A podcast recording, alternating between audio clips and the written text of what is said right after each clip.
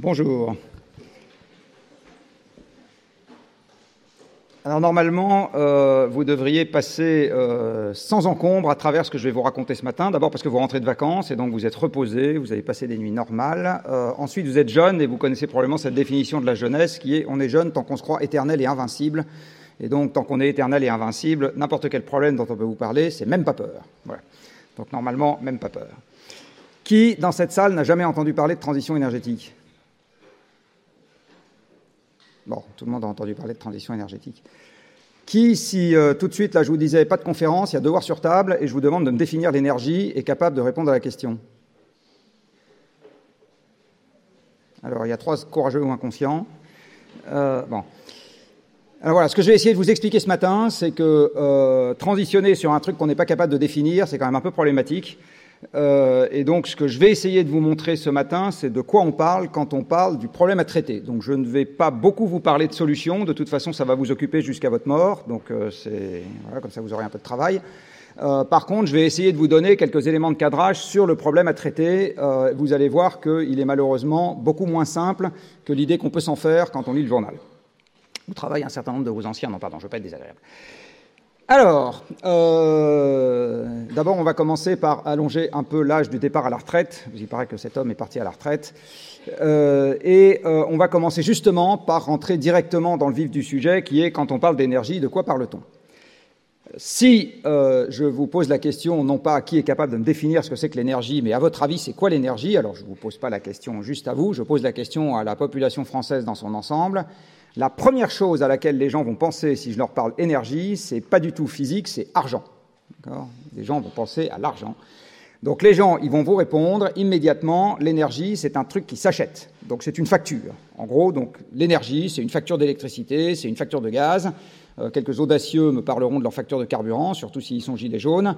Euh, mais voilà, ce qu'on va avoir immédiatement en tête, c'est l'énergie, c'est une facture. Donc si on parle d'énergie, ce qui est important, c'est de savoir si ça coûte cher ou pas cher. Euh, et puis, il n'y a pas tellement de lien avec le reste euh, de, la, de, la, manière dont la société évolue. Euh, on confie ça à trois ingénieurs. Si l'éolien vaut moins cher que le nucléaire, on fait de l'éolien. Voilà, le problème est réglé. Alors vous allez voir que malheureusement, c'est la mauvaise réponse, ou en tout cas c'est une mauvaise réponse. Et la raison est très simple c'est que si vous regardez ce que vous coûte vraiment l'énergie, alors je vais vous poser la question, qui dans cette salle paye une facture d'électricité ou de gaz en direct? Qui dans cette salle, parmi ceux qui ont levé la main, est capable de me répondre instantanément quel était le montant de ma dernière facture? Voilà, donc vous en avez, je ne sais pas, à vue de nez, 15% euh, de ceux qui ont levé la main avant. Par contre, qui dans cette salle loue un appartement? Et qui est capable de me dire quel, quel était le montant de son dernier loyer? C'est les mêmes, d'accord?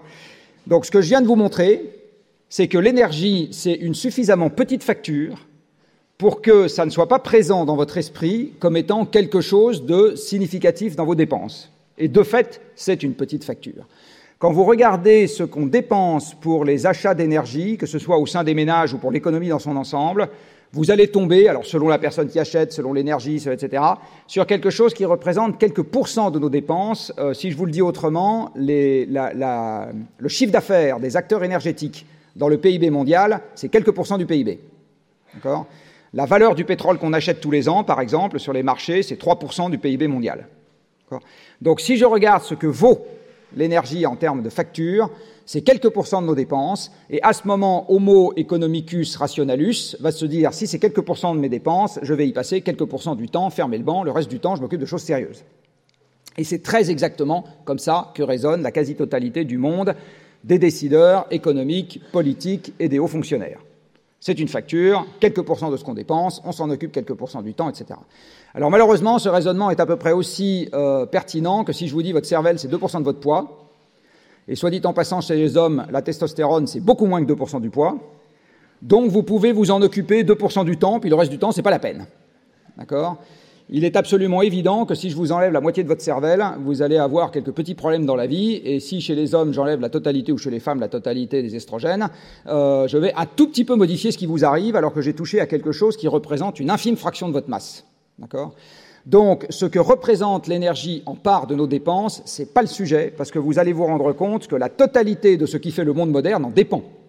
Et ces raisonnements économiques en part de camembert masque le lien de dépendance d'une part de camembert à une autre part de camembert. Il y a une autre ânerie qu'on cite couramment qui est l'agriculture, c'est 2% du PIB, donc si on s'en passe, c'est pas très grave. Sauf que si vous arrêtez de manger, les 98% restants du PIB, vous pouvez les oublier aussi. Donc les raisonnements en part de camembert, faites très très attention, il y a une illusion extrêmement courante dans ce genre de raisonnement qui est que ça ne vous donne pas les liens de dépendance d'une part de camembert à une autre part de camembert. D'accord? Ne basez jamais, jamais, jamais un raisonnement pour l'avenir sur des parts de camembert, sans avoir vérifié que les parts étaient indépendantes les unes des autres. Donc l'énergie, c'est quelques pourcents de ce qu'on dépense, donc c'est pas grave si c'est une dépense. Alors après, la deuxième réponse qu'on va pouvoir vous faire euh, en ce moment, c'est euh, il faut l'économiser. Euh, ce qu'on va vous dire, c'est la meilleure énergie est celle qu'on n'utilise pas. Eh bien, perdu, si vous êtes dans cette salle aujourd'hui en train de au lieu d'être en train de ramasser des patates, eh bien c'est justement parce qu'on n'a pas économisé l'énergie depuis deux siècles. C'est ce que je, vais, vous raconter dans pas longtemps. Euh, la troisième euh, chose qu'on vous raconte parfois sur l'énergie, c'est qu'il faut qu'elle soit totalement ENR. Alors je vais vous montrer dans pas longtemps que euh, totalement ENR, c'est le monde dont on sort. Il y a trois siècles, le monde était 100% ENR. Il y a trois siècles, le monde n'utilisait que des énergies renouvelables. Que ça. Nous n'utilisions que la traction animale, la biomasse, la force du vent, les moulins, donc à vent et à eau, etc. On n'utilisait que ça. Et en fait, ça fait trois siècles qu'on a passé notre temps à passer des énergies renouvelables aux énergies fossiles. Vous voyez, on avait une marine 100% renouvelable. On s'est dit non, quand même, pour faire venir les fringues de chez Zara rapidement dans les supermarchés français, c'est pas terrible. Il vaut beaucoup mieux une marine fossile, ça marche beaucoup mieux. Euh, et puis on avait des transports 100% renouvelables et on s'est dit non quand même pour faire venir euh, les pêches du sud-ouest rapidement à Paris, ça marche beaucoup mieux d'avoir des transports 100% fossiles, c'est beaucoup plus efficace. On avait une agriculture 100% renouvelable, les gens mangeaient des patates et des oignons, ils avaient mauvaise haleine, et on s'est dit non quand même, euh, pour manger du beefsteak à tous les repas, c'est beaucoup mieux d'avoir une agriculture 100% fossile, c'est beaucoup plus efficace. On avait des travaux publics 100% renouvelables, donc le canal de Suez et les voies romaines, on les faisait à la pelle et à la pioche, et on s'est dit non quand même, pour faire rapidement des ronds-points, très importants les ronds-points dans ce pays, euh, c'est beaucoup plus efficace euh, d'avoir euh, des travaux publics fossiles, et donc on a utilisé les travaux publics fossiles. On avait une construction 100% renouvelable, un siècle pour faire Notre-Dame, en version 1, en version 2 ça ira plus vite quand même, alors qu'aujourd'hui il faut un an pour faire une tour à la défense, c'est beaucoup plus efficace d'avoir une construction 100% fossile, enfin ou essentiellement fossile. On avait une industrie 100% renouvelable, basé sur les moulins, et on s'est dit non, quand même, pour faire le dernier smartphone à 20 euros par mois, c'est quand même beaucoup plus efficace d'avoir une industrie 100% fossile. Et nous avions même des séchoirs à luzerne 100% renouvelables, ça s'appelle le soleil, et aujourd'hui on a des séchoirs à luzerne à gaz parce que c'est beaucoup plus efficace.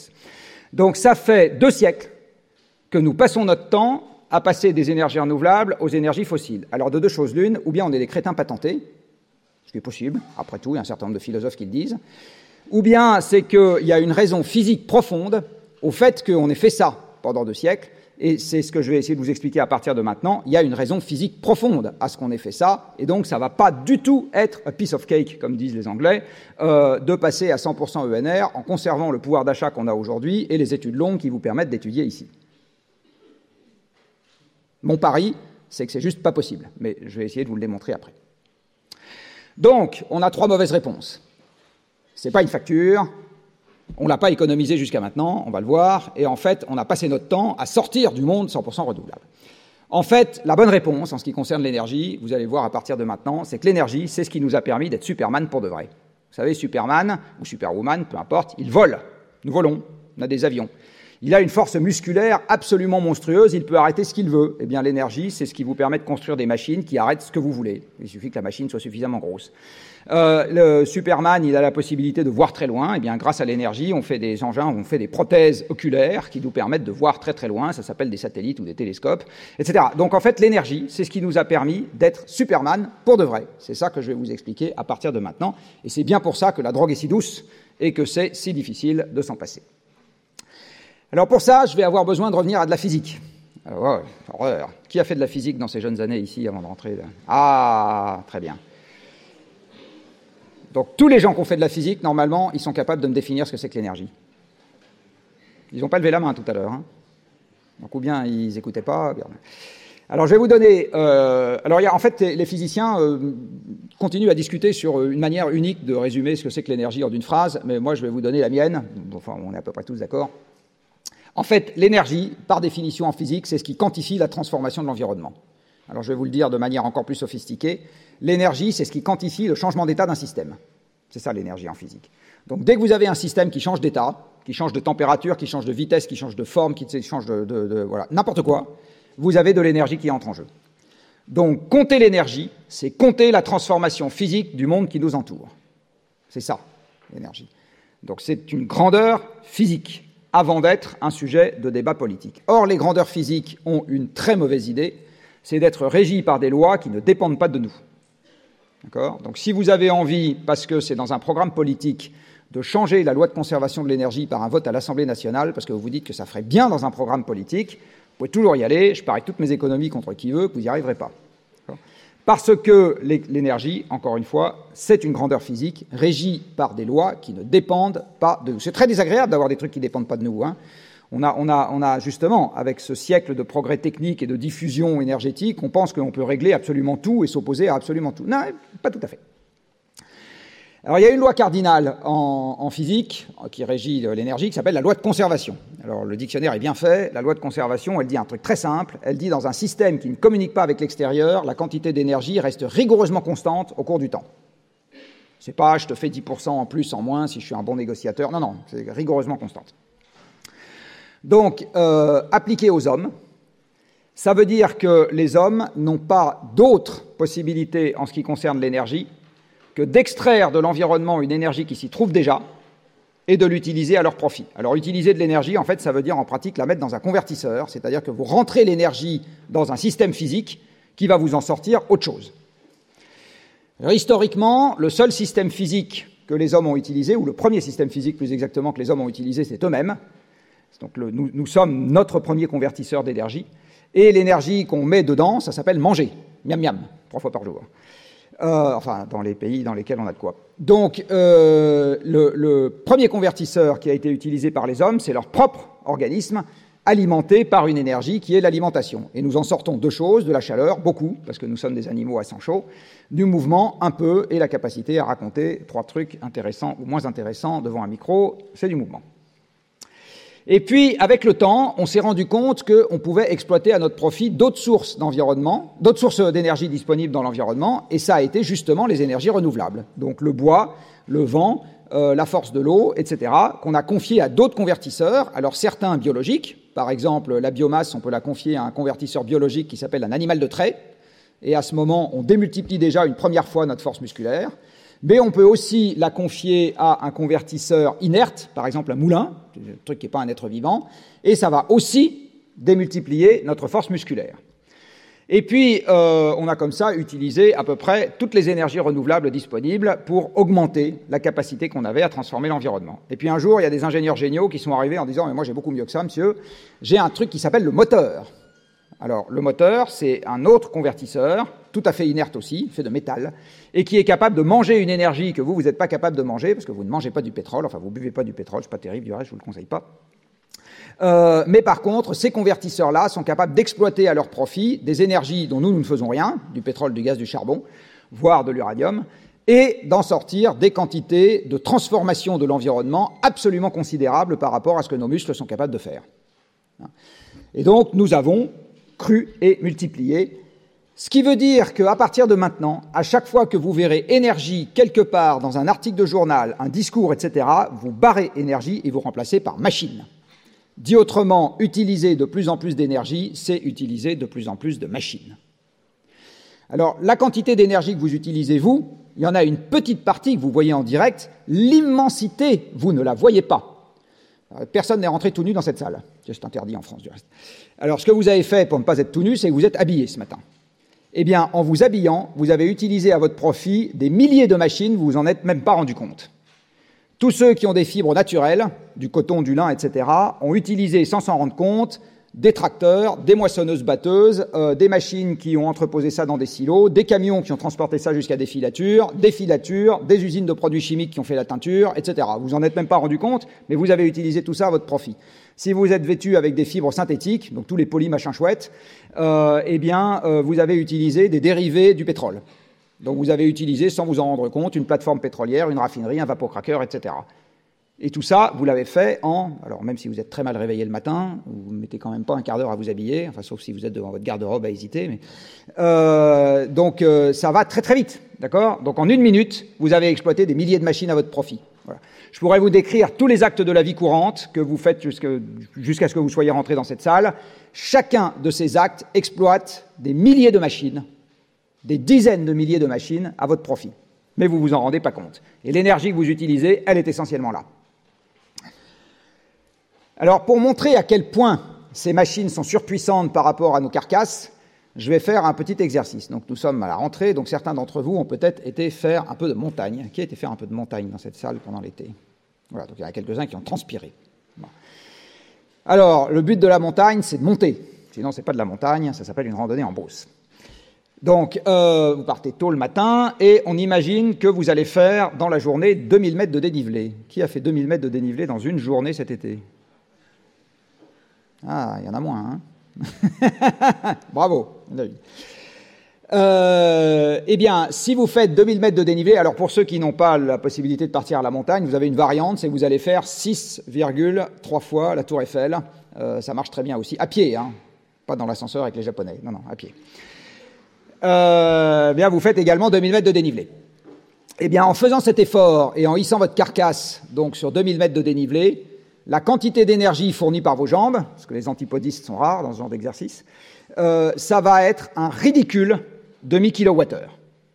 Donc vous, transpirez pendant toute la journée, vous transpirez un peu quand même quand on fait 2000 mètres, hein. euh, vous transpirez pendant toute la journée, vous êtes quand même content euh, de la soupe que vous allez manger le soir, eh bien un demi-kilowattheure d'énergie mécanique, c'est tout ce que vos jambes ont été capables de fournir pour un effort de cette nature.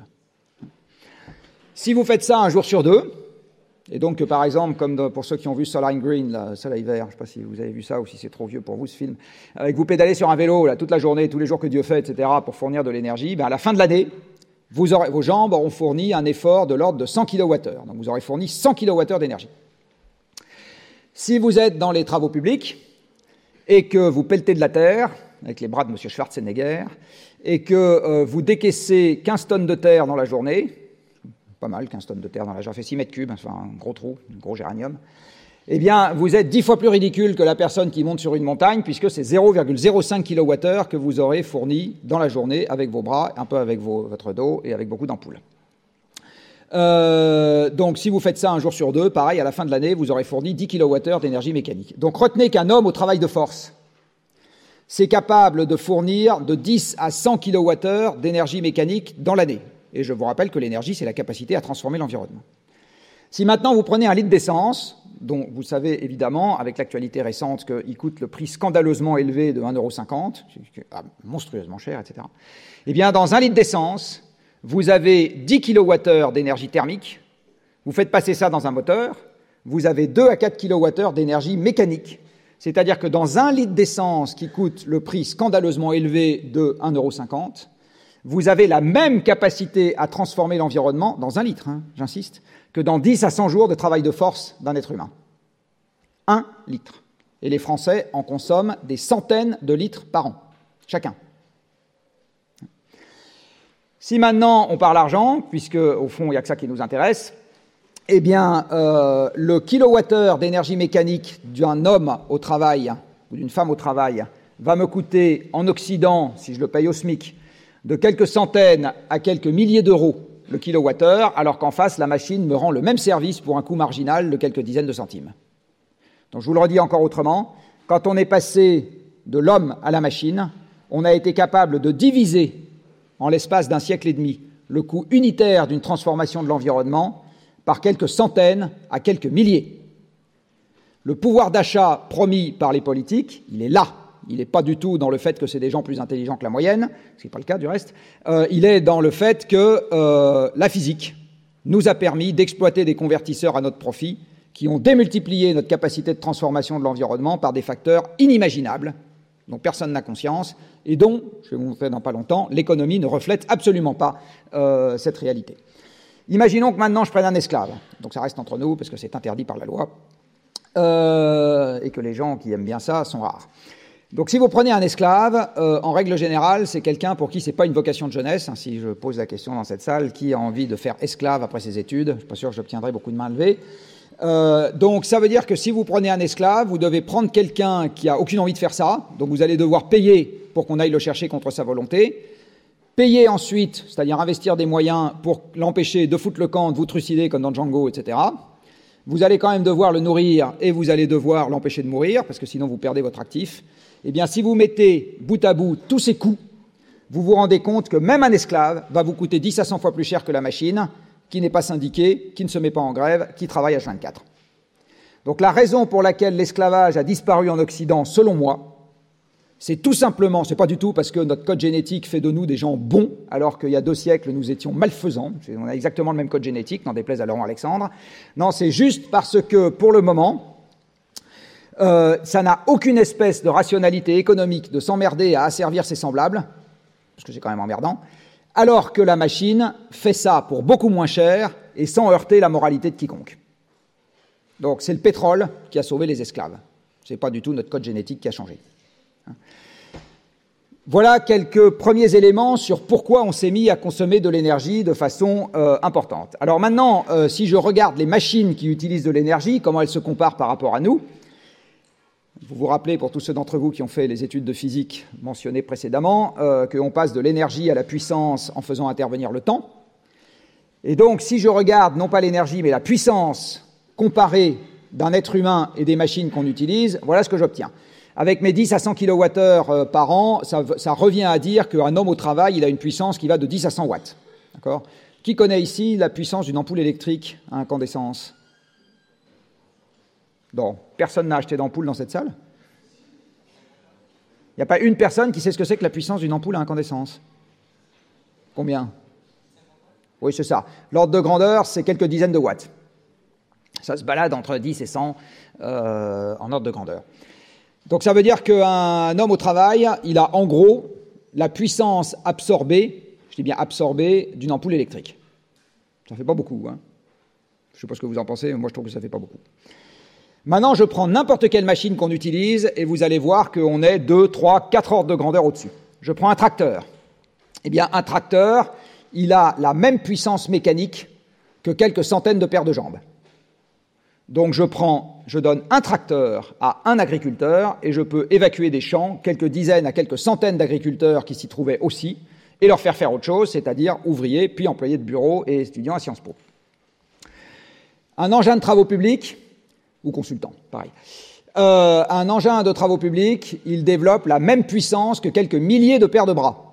C'est grâce à ça qu'aujourd'hui, on fait les ronds-points magiques euh, en quelques mois ou en quelques semaines, euh, ou même parfois en quelques jours, alors qu'avant, il fallait des années de travail avec les pelles et les pioches pour arriver au même résultat.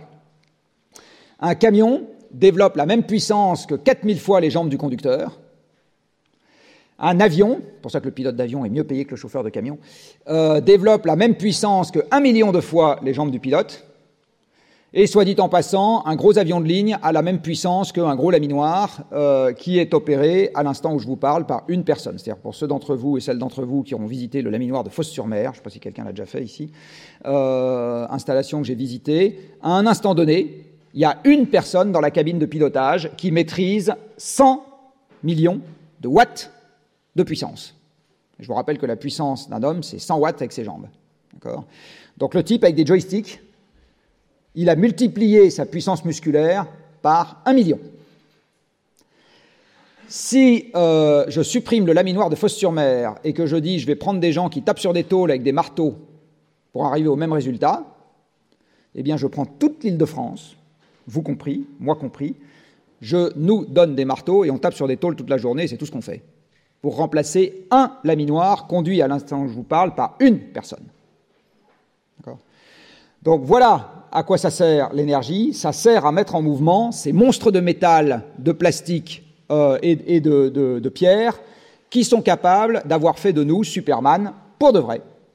D'avoir fait de nous Superman ou Iron Man, comme vous voulez, pour de vrai. Alors cette énergie que nous utilisons pour la mettre dans des convertisseurs, voilà comment elle a évolué par personne depuis un siècle et demi. Il y a un siècle et demi, l'essentiel de l'énergie qu'on utilisait, c'était du bois, donc des dérivés de la biomasse. Ça servait essentiellement à produire de la chaleur, donc ça alimentait des poêles euh, pour se chauffer, et ça a servi également à alimenter le début des machines qu'on a été capable de mettre au point à cette époque, donc des forges Il faut savoir qu'en France, les forges occasionnaient de la déforestation et ont occasionné une déforestation croissante jusqu'en 1850, euh, et que c'est le charbon qui a sauvé les forêts françaises, euh, parce qu'on a arrêté d'utiliser du bois pour les forges. Euh, on utilisait également le bois pour les premières machines à vapeur euh, de l'époque. Alors ce que vous voyez, c'est que le bois, par personne, on en utilise de moins en moins depuis un siècle et demi, mais comme il y a beaucoup plus de monde, comme on le verra après, euh, en quantité totale, ça évolue pas de la même manière. Et vous voyez que toutes les autres énergies que nous avons utilisées après le bois sont toutes en utilisation croissante ou constante et elles s'empilent les unes sur les autres. C'est-à-dire qu'à ce jour, il n'y a pas macroscopiquement de substitution d'énergie dans le monde. On rajoute les énergies les unes sur les autres. Alors après le bois, on s'est mis à utiliser du charbon. Et vous voyez que la quantité de charbon utilisée par personne n'a jamais décru dans le monde depuis qu'on a commencé à utiliser du charbon. Il n'y a jamais eu de baisse de la quantité de charbon utilisée dans le monde. Alors une des raisons à cela, c'est que le charbon aujourd'hui, c'est la première source de production électrique dans le monde. C'est-à-dire que la première, le premier mode de production électrique dans le monde, c'est les centrales à charbon. On verra ça dans pas longtemps. Euh, et ça utilise deux tiers du charbon qui sort d'une mine dans, euh, sur cette planète. Et l'électricité, c'est la forme d'énergie qui augmente le plus vite actuellement. Le pétrole est venu se rajouter au charbon, il ne sert pas du tout à la même chose, le pétrole dans le monde, il sert essentiellement à la mobilité. Donc le charbon sert essentiellement à l'électricité, le pétrole sert essentiellement à la mobilité, avant toute chose. Après, euh, on a eu le gaz, après, on a eu l'hydroélectricité, etc. Et puis, dernièrement, on a les nouvelles énergies renouvelables. Alors, ramener à l'individu les nouvelles énergies renouvelables, c'est les trois petits machins du haut, là, dont on vous explique que dans les 30 ans qui viennent, parce que c'est ça qu'il faut faire euh, pour l'accord de Paris, ça va remplacer tout le reste dans un approvisionnement énergétique croissant, puisqu'il faut bien que la croissance économique ait lieu. Alors, s'il y a quelques courageux dans cette salle, je veux bien prendre les paris avec qui veut à la sortie de cette salle, que dans les 30 ans qui viennent, nous n'aurons pas 100% ENR, remplaçant tout ça par personne, et même cette quantité en croissance. Voilà. Donc s'il y a des gens qui sont prêts à prendre le pari, je veux bien y aller. Euh, et on n'y arrivera pas pour des raisons physiques. Euh, voilà, donc un monde 100% ENR, mais j'y reviendrai à la fin de cet exposé, c'est un monde dans lequel notre pouvoir d'achat il est divisé par n'importe quoi entre 5 et 40. Euh, donc on peut très bien le faire, il n'y a strictement aucun problème, hein, je veux dire physiquement on peut le faire. Ça n'est sûrement pas un monde qui correspond à la situation économique actuelle. Alors qui par ailleurs ne va pas durer non plus, donc ça, finalement peut-être qu'on va y arriver quand même. Voilà, mais j'en profite pour vous dire une chose. Vous voyez là l'importance quantitative des ENR dans le monde par rapport aux autres formes d'énergie. À l'évidence, ça n'est absolument pas reflété par l'importance de ces sujets-là dans la pagination du journal. Et donc, je vais être un peu taquin avec vos anciens qui travaillent dans les médias et vous donner quelque chose que je, j'espère vous allez euh, garder en mémoire parce que ça sera très utile pour piloter votre vie future, quoi que vous fassiez. Ne prenez jamais ce qu'il y a dans la presse comme une source opposable. Je répète. C'est bon. Ne prenez jamais ce qu'il y a dans la presse comme une source opposable. La presse, c'est la fin d'un téléphone arabe. Qui a déjà joué au téléphone arabe dans cette salle quand il était petit? Alors, parmi les mains qui se lèvent, qui a constaté qu'à la fin de la boucle du téléphone arabe, on avait toujours, dans tous les cas de figure, strictement la même chose qu'au début? On est d'accord? Personne. Si? Une fois? Vous y avez joué combien de fois? Une, fois et avec trois personnes, non? Voilà, donc la presse, c'est la fin d'un téléphone arabe dont vous ne connaissez ni le nombre de maillons, ni la qualité de la transmission entre chaque maillon, ni la source de l'information pour le premier maillon de la chaîne. Et comme vous le savez, la résistance d'une chaîne, c'est la résistance de son maillon le plus faible. Donc à partir du moment où vous ne savez pas ce que vaut l'information de départ et où vous ne savez pas ce que vaut la qualité de transmission de l'information d'un maillon à l'autre avant que ça arrive aux journalistes, vous ne savez pas quelle est la fiabilité de l'information que vous avez en face de vous. Donc je le répète, et c'est particulièrement vrai pour les sujets techniques, ne prenez jamais ce qu'il y a dans la presse comme une source opposable. C'est très agréable de vous dire ça. Ça veut dire que le boulot que vous pensiez pouvoir vous éviter de tri et d'analyse et de hauteur de vue sur l'information est fait par quelqu'un qui va bien le faire. Eh bien, manque de peau, c'est pas le cas. C'est utile de le savoir parce que ça vous évitera bien des déconvenus. C'est utile de le savoir parce que ça vous évitera bien des déconvenus. J'en profite pour vous dire une autre chose, qui est une autre grande règle de vie à cette occasion, qui est, vous avez été sélectionné pour rentrer ici avec des problèmes bien posés qui n'admettent qu'une seule solution. Enfin, en tout cas, en science. La vie, ça n'est que des problèmes mal posés qui admettent plusieurs solutions. Donc une partie de ce que vous apprenez à l'école ne vous est strictement d'aucune utilité pour gérer les problèmes de la vie. Hein, ça ne sera que des problèmes mal posés, par exemple avec une information inexacte, et qui admettent plusieurs solutions. Voilà. J'en reviens à mon énergie. Donc, euh, donc ce que vous voyez, c'est que la quantité d'énergie mobilisée par personne, c'est-à-dire la quantité de machines mobilisées par personne, a considérablement augmenté en l'espace d'un siècle et demi. C'est ça la révolution industrielle, et c'est ça, j'insiste encore une fois, qui fait l'augmentation du pouvoir d'achat de la population. Si je regarde aujourd'hui, l'essentiel de ce qui fait notre pouvoir d'achat, c'est donc des énergies fossiles. Alors le dictionnaire est bien fait. Des énergies fossiles, c'est des restes de vie ancienne. Enfin, c'est des restes anciens. Hein, c'est des choses qui ont fossilisé. Donc les énergies fossiles, c'est gaz, pétrole, charbon, puisque c'est des restes de vie ancienne. L'uranium n'est pas une énergie fossile, c'est un métal.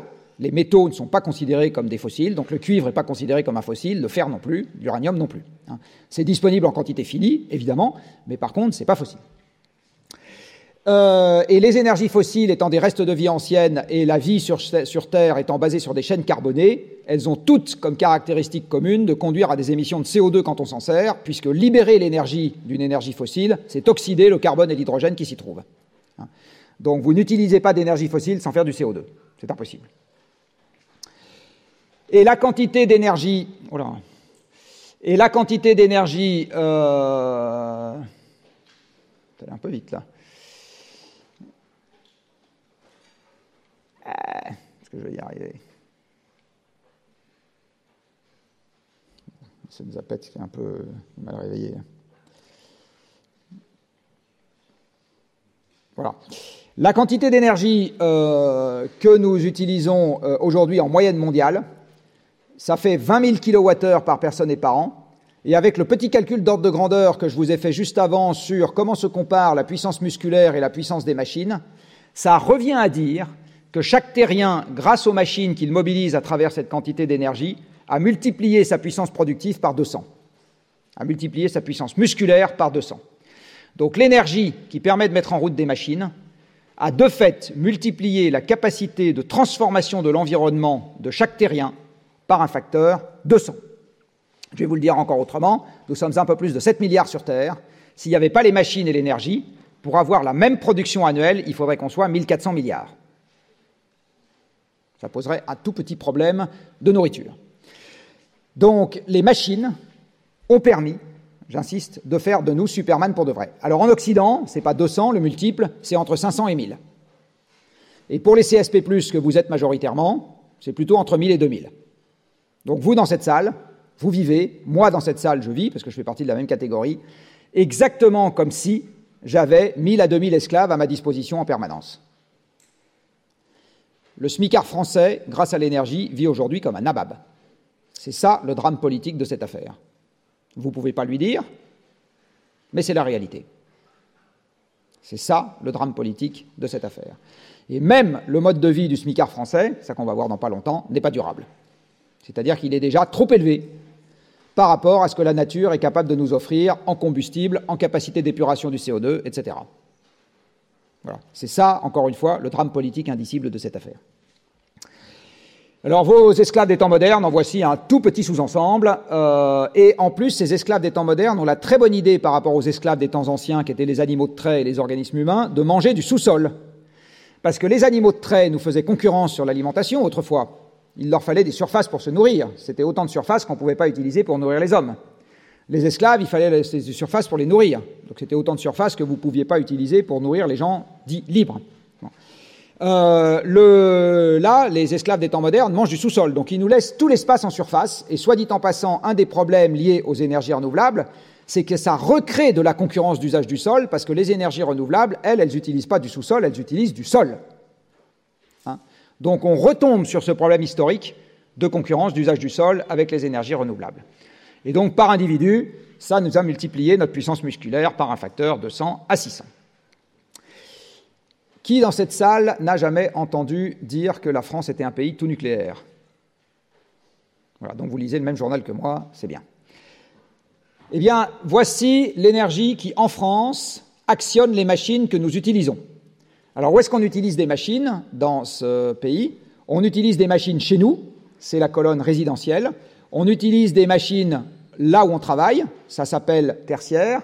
On utilise des machines pour fabriquer des objets, ça s'appelle industrie. On utilise des machines pour faire pousser de la nourriture, ça s'appelle agriculture, et on utilise des machines pour gérer les transports, ça s'appelle transport. L'axe vertical est gradué en milliards de kilowattheures, c'est ça qu'on appelle des terawattheures, et comme le 1 kilowattheure c'est 3,6 millions de joules, je peux utiliser des kilowattheures pour tout, pas juste pour l'électricité. Je peux en utiliser pour le charbon, pour le pétrole, pour le gaz, pour ce que je veux. Hein. Dès qu'il y a de l'énergie, je peux utiliser des kilowattheures. Et maintenant, je vais cercler ce qui, dans ce pays, provient des combustibles fossiles pour les machines que nous actionnons. Et maintenant, je vous pose la question, pensez-vous que la France soit un pays tout nucléaire? Qui considère que c'est une affirmation justifiée quand on voit ce graphique? Voilà. Donc voilà une application très pratique de ce que je viens de vous dire tout à l'heure sur ne croyez pas la presse. Ne croyez pas la presse. Jamais. J'insiste. Jamais. Ça n'est jamais opposable. Alors, dans le même temps, euh, vous avez la population humaine qui a un tout petit peu augmenté. Alors, en fait, ce n'est pas dans le même temps, c'est grâce à l'énergie que la population humaine a augmenté. Parce que l'énergie a permis, par exemple, de supprimer l'essentiel des famines. Si ça pousse plus ici, on transporte de là où ça pousse. L'énergie permet de conserver les aliments. L'énergie permet de se protéger du chaud et du froid. L'énergie permet d'avoir du temps libre pour chercher sur des médicaments, parce que tant qu'on est occupé à faire pousser des patates, il n'y a pas beaucoup de chercheurs en médecine qui s'occupent d'allonger votre espérance de vie. L'énergie permet de vous protéger des microbes quand vous naissez, etc. Donc en fait, l'allongement de l'espérance de vie, c'est une conséquence directe de l'accroissement de l'approvisionnement énergétique. C'est une conséquence directe. Donc dans le même temps que nous utilisons de plus en plus d'énergie par personne, c'est-à-dire que par personne, on transforme de plus en plus l'environnement, on est de plus en plus nombreux. Alors l'INSEE à l'époque n'était pas extrêmement performante, mais on va dire qu'au moment où les hommes se sédentarisent, euh, il y a 10 000 ans, est-ce que vous savez pourquoi les hommes se sédentarisent il y a 10 000 ans? Parce qu'il y a 10 000 ans, nous sortons de la dernière grande transition climatique que l'humanité a connue, c'est-à-dire la déglaciation. Et le climat devient stable. Le climat a été stable pendant 10 000 ans jusqu'au moment où on a commencé à le tripoter. Et donc un climat stable, ça permet de commencer à développer des pratiques qui sont reproductibles d'une année sur l'autre, alors que quand le climat n'est pas stable, vous ne pouvez pas, en restant au même endroit. Et nous sommes les lointains ancêtres de cette stabilisation du climat, puisqu'aujourd'hui vous habitez en ville, enfin vous étudiez en ville. La création de l'agriculture, puis derrière des villes, parce que sans agriculture il n'y a pas de ville, c'est une conséquence de la stabilisation du climat. Donc il y a 10 000 ans, le climat commence à stabiliser, et à l'époque, même si l'INSEE n'est pas très performante, nous sommes quelques millions sur Terre. Au début de la révolution industrielle, on a quand même gagné un facteur 100 en ordre de grandeur, enfin un facteur de quelques dizaines, euh, et nous sommes de l'ordre du milliard. Et puis là, vous voyez qu'en deux siècles, crac, on est passé à 7 milliards, hein, et ça continue à augmenter. Euh, quand je suis né, la population humaine était la moitié de ce qu'elle est aujourd'hui.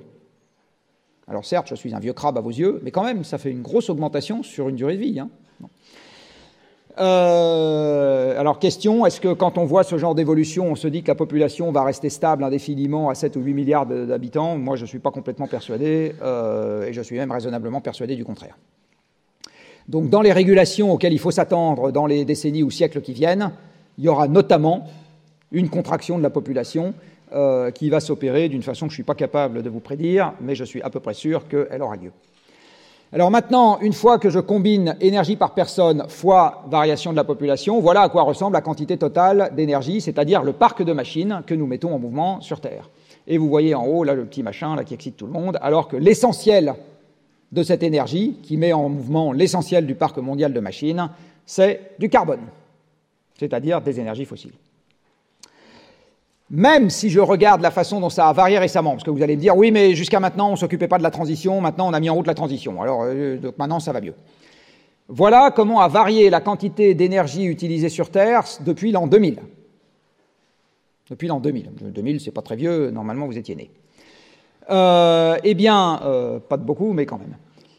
Donc, voyez, euh, depuis en gros l'âge de votre naissance, comment a varié la quantité d'énergie qu'on utilise sur Terre. Pour chacune des énergies qu'on utilise sur Terre, ce graphique ne vous donne pas la quantité qu'on utilise aujourd'hui, mais l'augmentation ou la baisse entre 2000 et 2018. Eh bien, vous voyez que ce qui a le plus augmenté entre 2000 et 2018 est de très très loin. Ce n'est pas du tout les énergies renouvelables, c'est les énergies fossiles. Sur cette période, le charbon, par exemple, a augmenté 5 à 10 fois plus que les deux énergies renouvelables dont on adore parler dans ce pays, c'est-à-dire l'éolien et le solaire, alors que soit dit en passant, la première sur Terre, c'est l'hydroélectricité, hein, qui a plus augmenté que l'éolien et le solaire sur la période. Euh, mais euh, vous voyez que euh, le, le, différentiel reste encore en faveur des énergies fossiles. Alors, je vais vous le dire d'une autre manière, c'est pas moi qui ai inventé ça, mais je trouve ça très rigolo. Si vous buvez une bouteille de whisky par semaine, et que votre médecin vous dit vous devriez quand même y aller mollo, vous dites pas de problème, je passe à 1,2 bouteilles de whisky, mais je rajoute un verre de jus d'orange. Est-ce que vous pensez que votre foie voit sa condition s'améliorer? C'est exactement ce que nous avons fait sur les 18 dernières années. Nous sommes passés de une bouteille à une bouteille et demie de whisky, en rajoutant un peu de jus d'orange et de vitamine C par-dessus. Voilà ce qu'on a fait depuis, depuis 18 euh, ans. On n'est pas du tout en train de régler notre problème. Pas du tout, du tout, du tout, du tout. Pas du tout. On est en train d'accroître notre problème en ayant rajouté par-dessus un zeste de machin qui dit que ça va bien.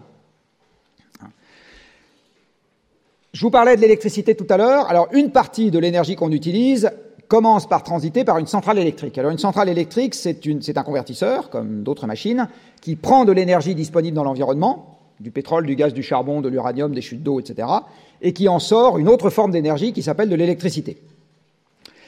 Euh, l'essentiel des centrales électriques dans le monde sont des machines thermiques. C'est-à-dire qu'on commence par faire de la chaleur. Avec cette chaleur, on fait de la vapeur, et avec cette vapeur, on fait tourner une turbine, c'est-à-dire un alternateur, et on fait de l'électricité. Cette chaleur peut être produite par du charbon, c'est 40% de l'électricité dans le monde, et ça fait 1 kg de CO2 par kilowattheure électrique. Ça peut être fait par du gaz, c'est 25% de l'électricité dans le monde, et ça peut être fait par du pétrole, c'est quelques pourcents de l'électricité dans le monde. Après, vous avez encore un mode thermique, c'est le nucléaire. Ça fait euh, 10 grammes en gros euh, de CO2 par kilowattheure. Et le premier mode renouvelable et non thermique, c'est-à-dire on n'a pas besoin de chaleur pour faire l'électricité, c'est l'hydroélectricité, où là c'est directement le mouvement de l'eau qui entraîne la turbine. Hein. Mais tous les autres modes sont thermiques. Ce qui veut dire, soit dit en passant, que tous les autres modes, c'est des machines de Carnot qui ont besoin de sources froides. Donc toutes les centrales thermiques en bord de rivière ont ces grandes tours de refroidissement qui, en France, sont l'emblème de la centrale nucléaire. Sauf que si vous allez voir une centrale en bord de mer, il n'y a pas ce genre de truc. Donc vous allez à Panly, il n'y a pas de tour de refroidissement pour une centrale nucléaire. Par contre, si vous allez voir une centrale à charbon allemande en bord de rivière, vous avez cette grande tour de refroidissement. Donc ces grandes tours de refroidissement, ce n'est pas l'emblème de la centrale nucléaire, c'est l'emblème de la centrale thermique en bord de rivière. Voilà. Autre chose que la presse vous assimile alors que ce n'est pas une bonne assimilation. Hein. L'assimilation, c'est tour de refroidissement, centrale thermique. Ce n'est pas tour de refroidissement, centrale nucléaire. Euh, pourquoi est-ce que le nucléaire est décarboné? Parce que vous avez un rapport 1 à 1 million entre l'énergie que vous retirez d'une combustion et l'énergie que vous retirez d'une fission pour la même quantité de matière de départ. Dit autrement, si je fissionne un gramme d'uranium, c'est comme si je fais brûler une tonne de pétrole. Donc le nucléaire manipule des très petites quantités de matière. Donc même si vous avez des engins de mine qui fonctionnent au diesel, de l'enrichissement, etc., toute la chaîne du combustible et le traitement des déchets derrière, comme ça manipule des toutes petites quantités de matière, rapporté au kilowattheure produit, ça fait pas beaucoup de CO2. C'est pas parce qu'on vous ment, c'est juste pour des raisons physiques. Et l'hydroélectricité n'en fait pas beaucoup non plus, parce qu'une fois que vous avez construit le barrage, donc couler du béton, ce qui émet du CO2, après vous en avez plus. Et les nouvelles énergies renouvelables, vous voyez ce que ça représente en haut, et elles ne sont pas non plus zéro carbone. Parce que pour faire un panneau solaire, vous avez besoin de 20 métaux différents, donc il faut les fondre. Et fondre des métaux, ça émet du CO2. Il faut faire de la métallurgie de l'acier, de la métallurgie du silicium, de la métallurgie du cuivre, etc. Tout ça crache du CO2. Donc vous en avez plus ou moins en fonction du collecteur que vous allez utiliser. Hein. Euh, si vous utilisez un panneau solaire et que vous stockez l'électricité sur batterie, vous pouvez arriver à quasiment 200 grammes de CO2 par kilowattheure, ça se balade entre 50 et 200.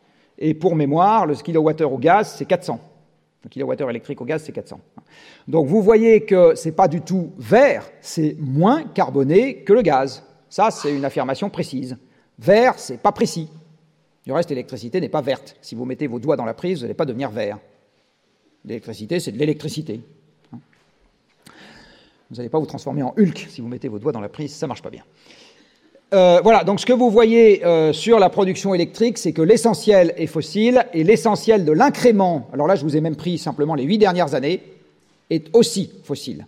C'est-à-dire qu'avant de vous parler des panneaux solaires qu'on installe je sais pas où, on devrait continuer à vous parler des centrales à charbon qu'on installe je sais pas où. Parce que c'est ça qui continue à se passer avant toute chose. Alors maintenant, je vais vous parler un peu d'économie.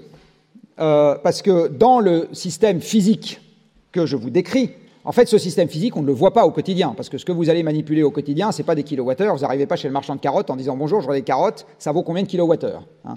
Marchand de carottes, vous lui dites bonjour, je voudrais des carottes, ça vaut combien d'euros?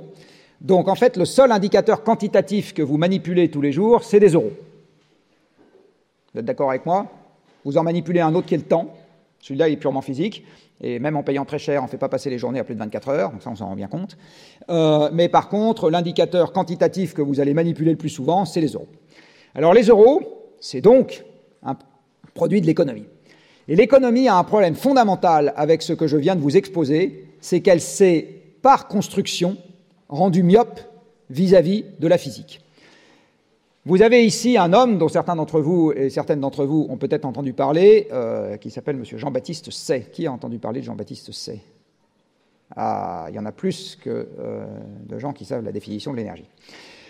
Alors, M. Jean-Baptiste Say, euh, comme un certain nombre de ses petits copains de l'époque, quand ils ont commencé à théoriser la façon dont on devait concevoir l'économie, en fait, ils ont. Je vais résumer l'économie par une phrase que vous connaissez bien euh, l'économie, c'est la gestion de ce qui est rare. Alors moi, je vais vous le dire un peu autrement. L'économie, c'est la compréhension des facteurs limitants dans la production.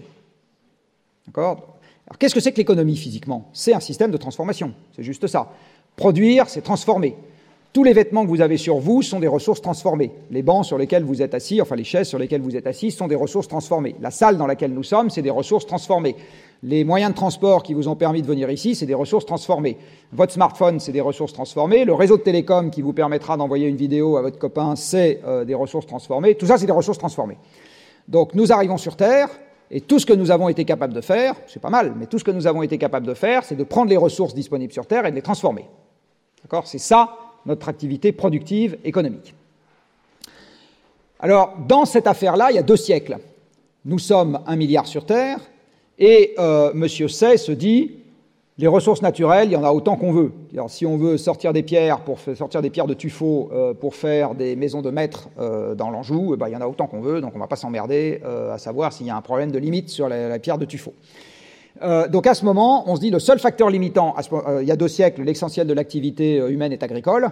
Donc on se dit, bon, voilà, le seul truc limitant pour la production, c'est le nombre de gens qui sont capables de travailler et le capital humain déjà existant qui à l'époque est essentiellement la Terre. Le reste, n'est pas la peine de s'emmerder à le compter, parce que pour ceux d'entre vous qui ont des vieux souvenirs de maths, si on considère que le stock de départ est infini, toute variation relative du stock est nulle. Donc on ne va pas s'emmerder à traîner des zéros partout dans les équations, c'est un peu, un peu ballot. Donc on dit, allez hop, zéro, je m'en occupe pas. Et donc arrive M. Jean-Baptiste Say, qui écrit explicitement euh, ce qui était l'axiome de départ de la théorie économique que nous utilisons encore aujourd'hui, qui est les ressources naturelles c'est gratuit. Les ressources naturelles, c'est gratuit. Donc 20% d'oxygène dans l'air, c'est gratuit. Pourtant, si je retire 20% d'oxygène dans l'air, vous êtes d'accord avec moi que le PIB tombe à zéro. Parce que vous mourrez tous. Et toutes. On est d'accord là-dessus? Donc voilà quelque chose qui est indispensable à l'existence d'une activité économique et qui est invisible dans nos comptes. Je vais vous donner un autre exemple. Le pétrole est gratuit. Il délire complètement. Comment ça, le pétrole est gratuit 1,50€, les gilets jaunes. Non, le pétrole est gratuit.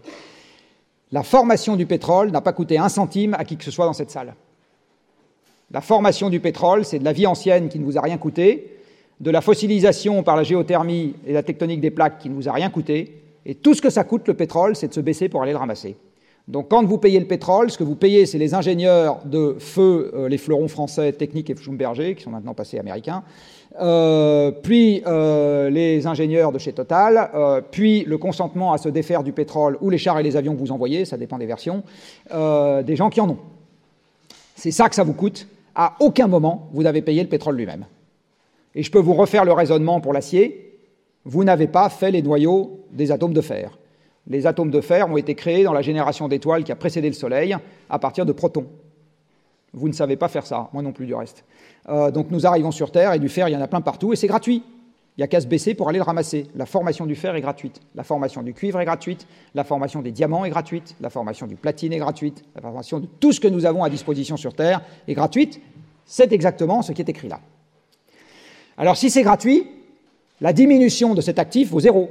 Donc ça, ça vaut zéro. par construction. On est d'accord? Ça, ça vaut zéro par construction. Il y a quand même un mec qui a eu le so-called prix Nobel d'économie pour avoir fait une fonction de dommage là-dessus. Alors, une fonction de dommage sur un truc qui vaut zéro par convention, c'est ça. Ça mérite pas un prix Nobel. Mais euh, c'est exactement, euh, ça mérite une blague, mais ça mérite pas un prix Nobel. Euh, donc, donc, la Terre vaut zéro. Alors, pour ceux d'entre vous qui ont quelques notions de base de comptabilité, ça revient à dire que nulle part dans la formation des prix, nous n'avons une dotation aux amortissements pour diminution des ressources naturelles. Nulle part. Donc l'économie qu'on va vous apprendre ici, je suis désolé d'être très désagréable avec la puissance invitante, euh, elle est basée sur un système de pensée qui se résume à ça. Vous avez deux facteurs productifs qui sont le travail et le capital humain, et ça, ça a permis de remplir le supermarché. Et si le supermarché n'est pas assez rempli, c'est-à-dire que le pouvoir d'achat n'est pas assez haut, on botte le cul des gens euh, qui ne veulent pas travailler, on botte le cul des banquiers qui ne veulent pas investir, et le système est censé repartir. Alors ça fait dix ans qu'on fait ça dans ce pays, et ça fait dix ans que, comme disait ma fille quand elle avait deux ans et demi, ça mieux pas. Si c'est pas comme ça que ça se passe, c'est probablement que la représentation du système n'est pas la bonne. Et de fait, la représentation du système n'est pas la bonne. La représentation du système, c'est que pour avoir ce que vous avez à droite, qui sont des ressources transformées, vous avez besoin des ressources à transformer. Je le redis, vous ne créez pas, tel Harry Potter, les atomes de cuivre et de fer qu'il y a dans les objets qui contiennent du métal vous avez besoin de les trouver dans la nature. Donc vous avez besoin de ressources. Et vous avez besoin de la capacité à les transformer, ce qu'on appelle du travail. Et ce travail, avec ce que je vous ai exposé avant, il vient pour un de nos carcasses et pour 200 des convertisseurs extracorporels que nous avons créés, qui s'appellent Superman, ou Spider-Man, ou euh, Iron Man, ça dépend quel est votre comique préféré de chez Marvel. Donc ce que vous voyez sur ce graphique, c'est une représentation synthétique physique de l'économie, et là-dedans, le capital, il existe bien. C'est une boucle interne au système. C'est-à-dire que cet immeuble, qui est un élément de capital, a été fait exactement comme vos vêtements qui n'en sont pas normalement, c'est-à-dire en transformant des ressources naturelles. La seule différence, c'est que ça ne s'use pas quand on s'en sert, c'est-à-dire que normalement, cette salle ne s'écroulera pas pendant qu'on y est. Ici, ça se passe, ça fait les gros titres des journaux, pour une fois, à raison. Donc le capital, c'est juste de la production, c'est-à-dire des ressources transformées déjà existantes, que nous réaffectons parce que, c'est capable de durer, à une amélioration de la production future, c'est-à-dire de la transformation future de ressources naturelles. C'est juste ça le capital en termes physiques. Alors une fois qu'on comprend ça, on se dit qu'il y a d'autres facteurs limitants dans le système et que par exemple, si nous devons avoir un défaut d'énergie, dont vous verrez dans pas longtemps que ça n'est pas nécessairement donné par le prix, ça, c'est encore un truc très désagréable que je vais vous dire. Il n'y a pas d'élasticité prix-volume, on le verra après. Euh, si vous avez un défaut d'énergie, eh bien, vous aurez un défaut de production, même si vous avez plein de gens prêts à se lever le matin pour aller travailler, et même si vous avez des banquiers qui sont extrêmement généreux. De toute façon, vous avez un facteur limitant qui s'applique. Mais comme M. Jean-Baptiste Osset et ses copains ont dit l'énergie, on s'en fout, c'est une ressource naturelle, c'est gratuit, vous ne le voyez pas venir avec les conventions qu'on utilise. Donc vous dites, c'est la crise de la dette, de machin. Non, non. Vous, allez voir, c'est d'abord la physique qui s'applique, et les indicateurs monétaires suivent. Et si vous avez un défaut de ressources, eh bien, vous aurez également un défaut de production. Alors, qui est allé en Bretagne cet été? Ah, pas mal. Qui sait où se trouve le Guilvinec? Un peu moins. Est-ce que vous savez quelle est l'activité principale du Guilvinec? La pêche, absolument. Est-ce que vous avez déjà vu un bateau de pêche? Du coup, oui. Alors, je vous pose une question. Imaginons que vous ayez un bateau de pêche avec des tas de marins prêts à aller sur la mer et le crédit maritime prêt à payer le bateau de pêche. D'accord? Et pas de diesel pour mettre dans le bateau. À votre avis, est-ce que le bateau pêche? Parce que les gens prennent des rames et font avancer le bateau de, je sais pas quoi, 5 000 ou 10 000 chevaux. Non, pas du tout. Imaginons donc pas d'énergie, pas de PIB. Et puis derrière, la conserverie de Douarnenez euh, ne conserve rien du tout, euh, et euh, le magasin Franprix du coin de la rue qui vous vend les sardines en boîte ne vous vend rien du tout. Donc vous n'avez pas de PIB derrière. Et l'administration fiscale ne perçoit pas de TVA sur tout ça. si vous avez le chalutier du Guilvinec qui a du fioul des marins et le crédit coopératif, et le crédit maritime, pardon, consentant, et qu'il n'y a plus de poissons à pêcher, c'est-à-dire pas de ressources, eh bien, ça ne marche pas non plus. Et euh, comme le disait Renaud, la mer c'est dégueulasse parce que les poissons baissent dedans, et les poissons apparaissent tout seuls dans la mer, parce qu'ils baissent dedans. Et c'est gratuit. Et c'est gratuit. Donc vous utilisez pour faire le PIB de la pêche et toutes les activités de transformation à l'aval deux ressources qui sont totalement gratuites, qui s'appellent du pétrole et des poissons.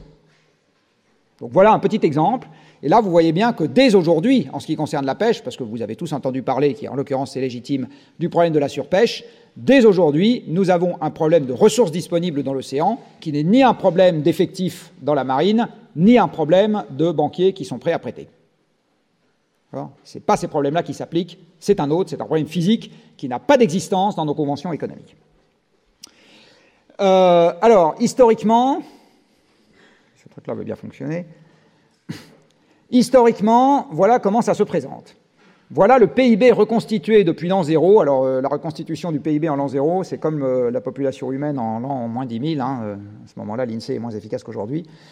mais enfin, on est quand même capable, en ordre de grandeur, de faire des reconstitutions.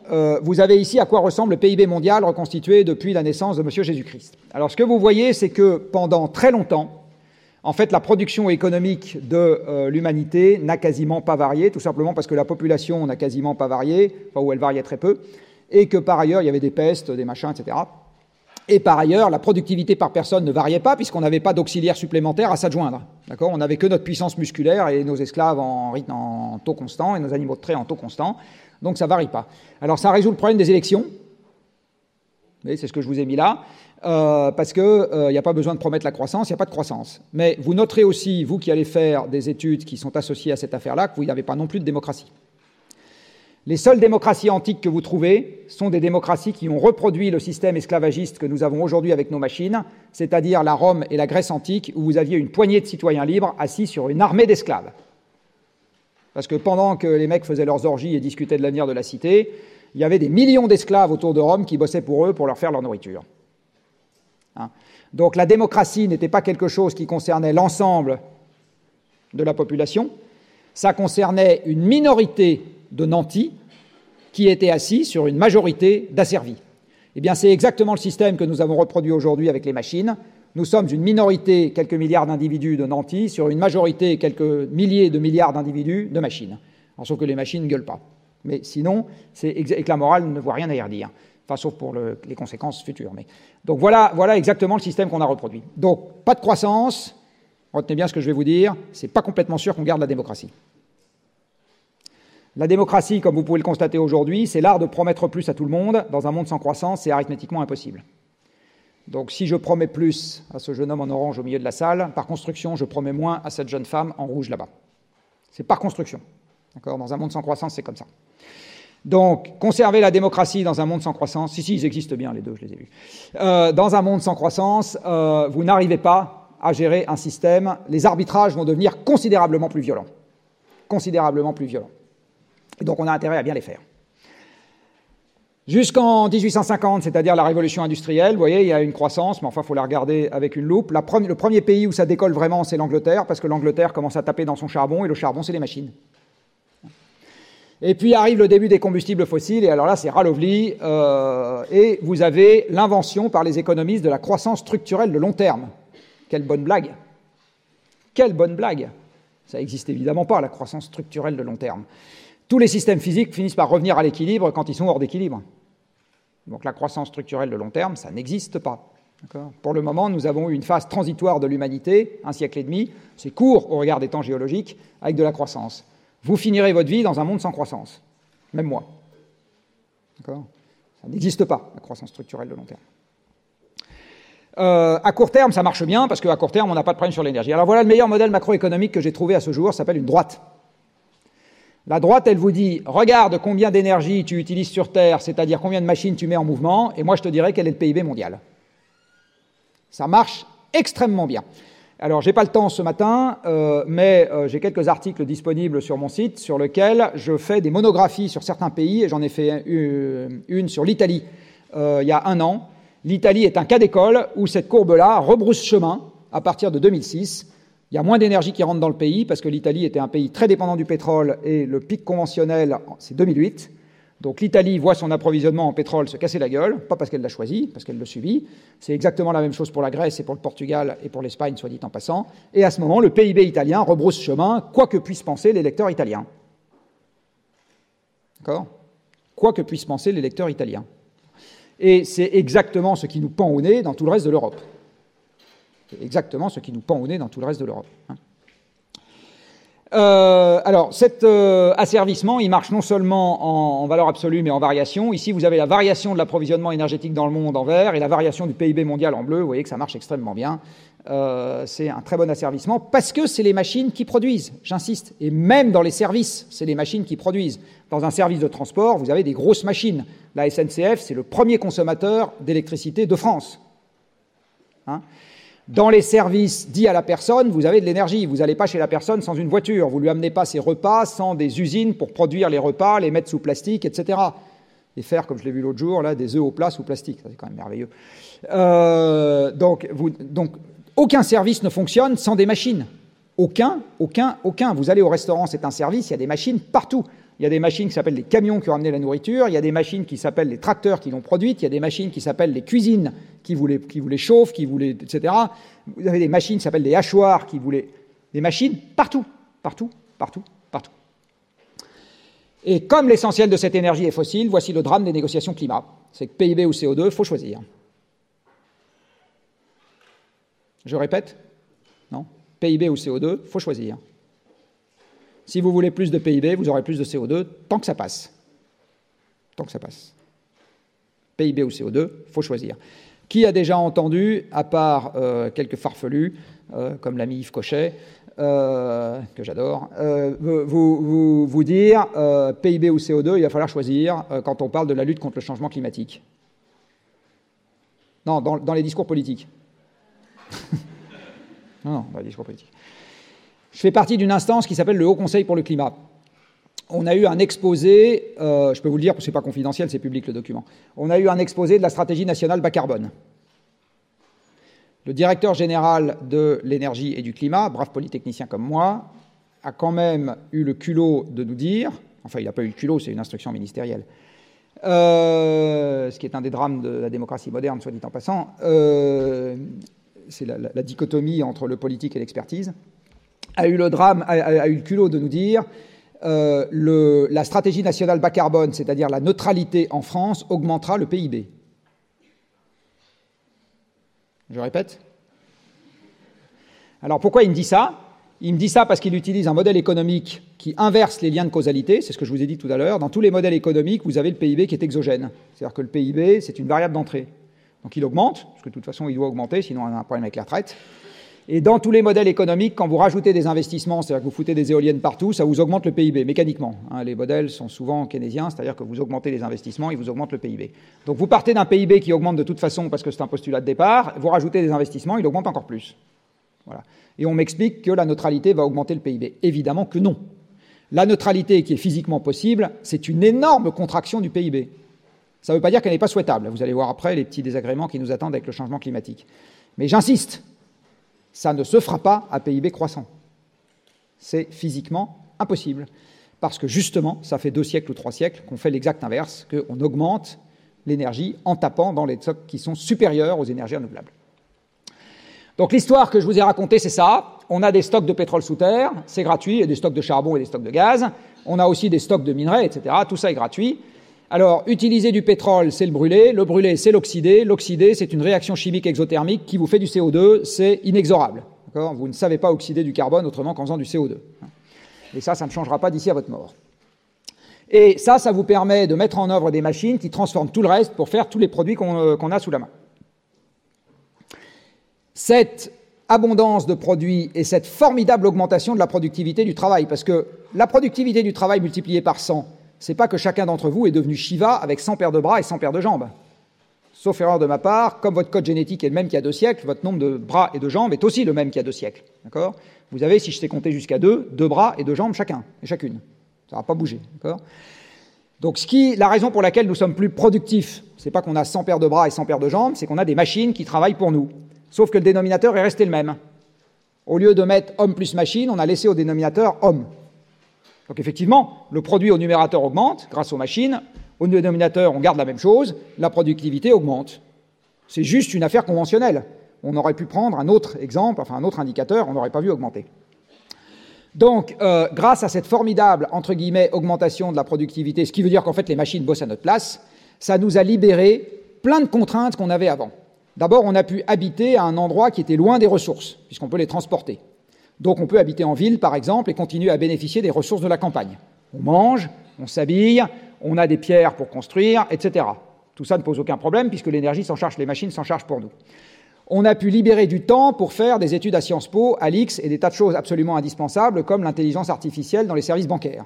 Quand essentiel ce genre de truc, ça mérite beaucoup plus d'argent euh, que la lutte contre le changement climatique. ça, ça, consomme beaucoup plus d'argent que la lutte contre le changement climatique.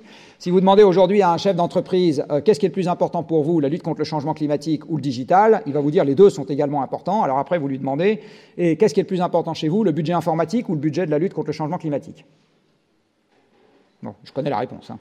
Vous avez un facteur 1000 entre les deux, voire 10 000. Euh, donc aujourd'hui, l'intelligence artificielle dans les services bancaires, c'est quand même vachement plus important euh, que, la lutte contre le changement climatique. Donc la productivité du travail qui augmente permet de libérer des tas de contraintes et libérer du tas de temps libre. Et ce temps libre, puisqu'on ne travaille plus, les machines le font à notre place, ça s'est investi dans 35 heures par semaine, 6 semaines de congés payés, pas de travail le week-end, des études longues et la retraite. Tout ça, c'est l'énergie. Tout ça, c'est l'énergie. Donc les négociations sociales dans un monde en contraction énergétique, bon courage. Ça va être un peu plus sport que les négociations sociales dans un monde d'abondance. Je crois que c'est à Francis Bouygues qu'on attribuait cette maxime qui est en période de croissance, il n'y a pas de mauvais manager. Je vous le confirme. Quand on n'a que des problèmes de riches, on s'en sort. en période de croissance, il n'y a pas de mauvais manager. Ça, c'est absolument certain. Et donc, en période de croissance, il n'y a pas non plus de mauvais politique. Distribuer du rap de sucette, n'importe quel crétin y arrive, c'est assez facile. Par contre, distribuer un défaut de sucette, ça, je peux vous dire que c'est autrement plus coton. Hein? Et malheureusement, c'est le monde qui vous attend, qui m'attend aussi du reste. Hein. Je ne suis pas une exception, on est dans la même salle. Alors, cette production croissante, euh, voilà, on lui donne une contrepartie économique qui s'appelle le PIB, et donc il y a deux facteurs limitants au moins à cette affaire-là, qui sont un que vous connaissez très bien, qui est euh, ça provoque un changement climatique cette affaire-là. Est-ce que ça ne va pas finir par être un peu désagréable cette, cette expérience? Et un deuxième facteur limitant dont les journaux français ne parlent quasiment jamais, qui est le facteur limitant à l'amont, à savoir est-ce que j'ai assez d'énergie qui rentre dans le système pour lui permettre de continuer à croître? Alors pourquoi est-ce que les médias français ne parlent jamais du deuxième problème? Tout simplement parce que pour le premier problème, vous avez de la science en libre accès et des militants qui militent. Or, un journal, il reflète des communiqués de presse. D'accord? Un journaliste ne se lève pas le matin en disant Tiens, je vais faire une monographie sur les ressources moyennes des étudiants à Sciences Po. Il reçoit un communiqué de presse de Sciences Po disant Cocorico, les ressources moyennes des étudiants à Sciences Po ont baissé de 3%, ça prouve bien qu'on se démocratise. Et là, à ce moment, il va aller regarder ce qui se passe. Mais jamais il va lui venir l'idée, tout seul, de faire ça. Jamais, jamais, jamais. Donc tout ce que vous voyez dans le journal, je dis bien absolument tout ce que vous voyez dans le journal, vous avez un truc qui en est à l'origine qui s'appelle une dépêche, et à l'origine de la dépêche, vous avez un communiqué de presse. L'AFP, c'est un système entrant. C'est une gare de triage et un système entrant. Et c'est bien pour ça qu'il y a des services comme partout. Si les journalistes savaient tout seuls ce qu'il faut aller regarder, les services comme ne serviraient à rien. Ça ne serait pas la peine d'essayer de les orienter dans ce qu'ils vont raconter en leur envoyant des informations, puisqu'ils savent déjà ce dont il faut parler. D'accord? Et comme le contrôle budgétaire dans les entreprises est un truc bien fait en général, euh, eh bien on supprimerait ces gens qui ne servent à rien, puisque ça ne sert absolument pas à faire en sorte que la presse parle de ceci ou de cela. Donc la presse ne parle de quelque chose que parce qu'il y a eu une information entrante. J'insiste vraiment là-dessus. Euh, donc du coup, euh, on ne vous parle pas des problèmes sur lesquels il n'y a pas d'information entrante. Or, qui en France s'agite en disant on a peut-être un problème déjà d'approvisionnement énergétique? À peu près personne il y a trois clampins dans mon genre, oui c'est ça, Mathieu Ozado qui travaille avec moi, plus moi, euh, plus trois clampins dans mon genre, je peux vous dire qu'on ne pèse rien euh, face aux gens qui s'agitent sur d'autres problèmes. Donc, euh, le... parce que peser quelque chose, ça veut dire faire l'ouverture du 20h de TF1, hein, c'est ça que ça veut dire. Hein. donc, le... ou de France 2, je ne sais pas, des donc, le problème amont, euh, sur l'énergie, on ne le voit pas pour deux raisons. D'abord parce qu'il n'y a pas de porteur d'intérêt, et ensuite parce qu'on est omnubilé par les prix, et donc on pense que la rareté se reflète par le prix. Et je vais vous montrer dans pas longtemps que c'est faux. On peut manquer de quelque chose, et pourtant son prix nominal n'augmente pas. Mais j'y viendrai après. Alors, je vais commencer par euh, la partie amont, c'est-à-dire est-ce qu'on va avoir de l'énergie ad vitam aeternam? Alors, il se trouve que la réponse est non, c'est assez facile à comprendre. Il faut de 50 à 300 millions d'années pour former des combustibles fossiles. 50 à, 300, 50 à 400 même millions d'années. Ce qui veut dire qu'aux échelles de temps qui vous intéressent, c'est-à-dire la soirée de la fin de la semaine, non, pardon, euh, c'est-à-dire quelques siècles, eh bien, euh, on peut considérer que le stock de combustible fossile qu'il y a sous terre, il est donné une fois pour toutes. D'accord? On a un héritage, le Mère Nature nous a légué, cet héritage ne change pas. Il vaut une certaine quantité. On ne la connaît pas bien au départ, mais il n'y en a pas plus que ça. À partir du moment où vous tapez dans un stock de départ qui est donné une fois pour toutes, les mathématiques vous interdisent que vous puissiez avoir une production indéfiniment croissante. Vous êtes d'accord? Sinon, ça veut dire que le stock est infini. C'est même interdit d'avoir une production indéfiniment constante, parce que sinon le stock est toujours infini. Tout ce que vous avez le droit d'avoir, c'est une production qui part de zéro à moins l'infini, qui finit à zéro à plus l'infini et qui passe par un maximum entre les deux. C'est un théorème de match, c'est même encore le démontrer. Alors ce que je vous dis, ça vaut pour le pétrole, mais ça vaut pour le gaz, ça vaut pour le minerai de cuivre, ça vaut pour le minerai euh, pour le minerai d'aluminium, ça vaut pour le tungstène, le cobalt, euh, le nickel, le zirconium, le lithium, le just name it. Hein.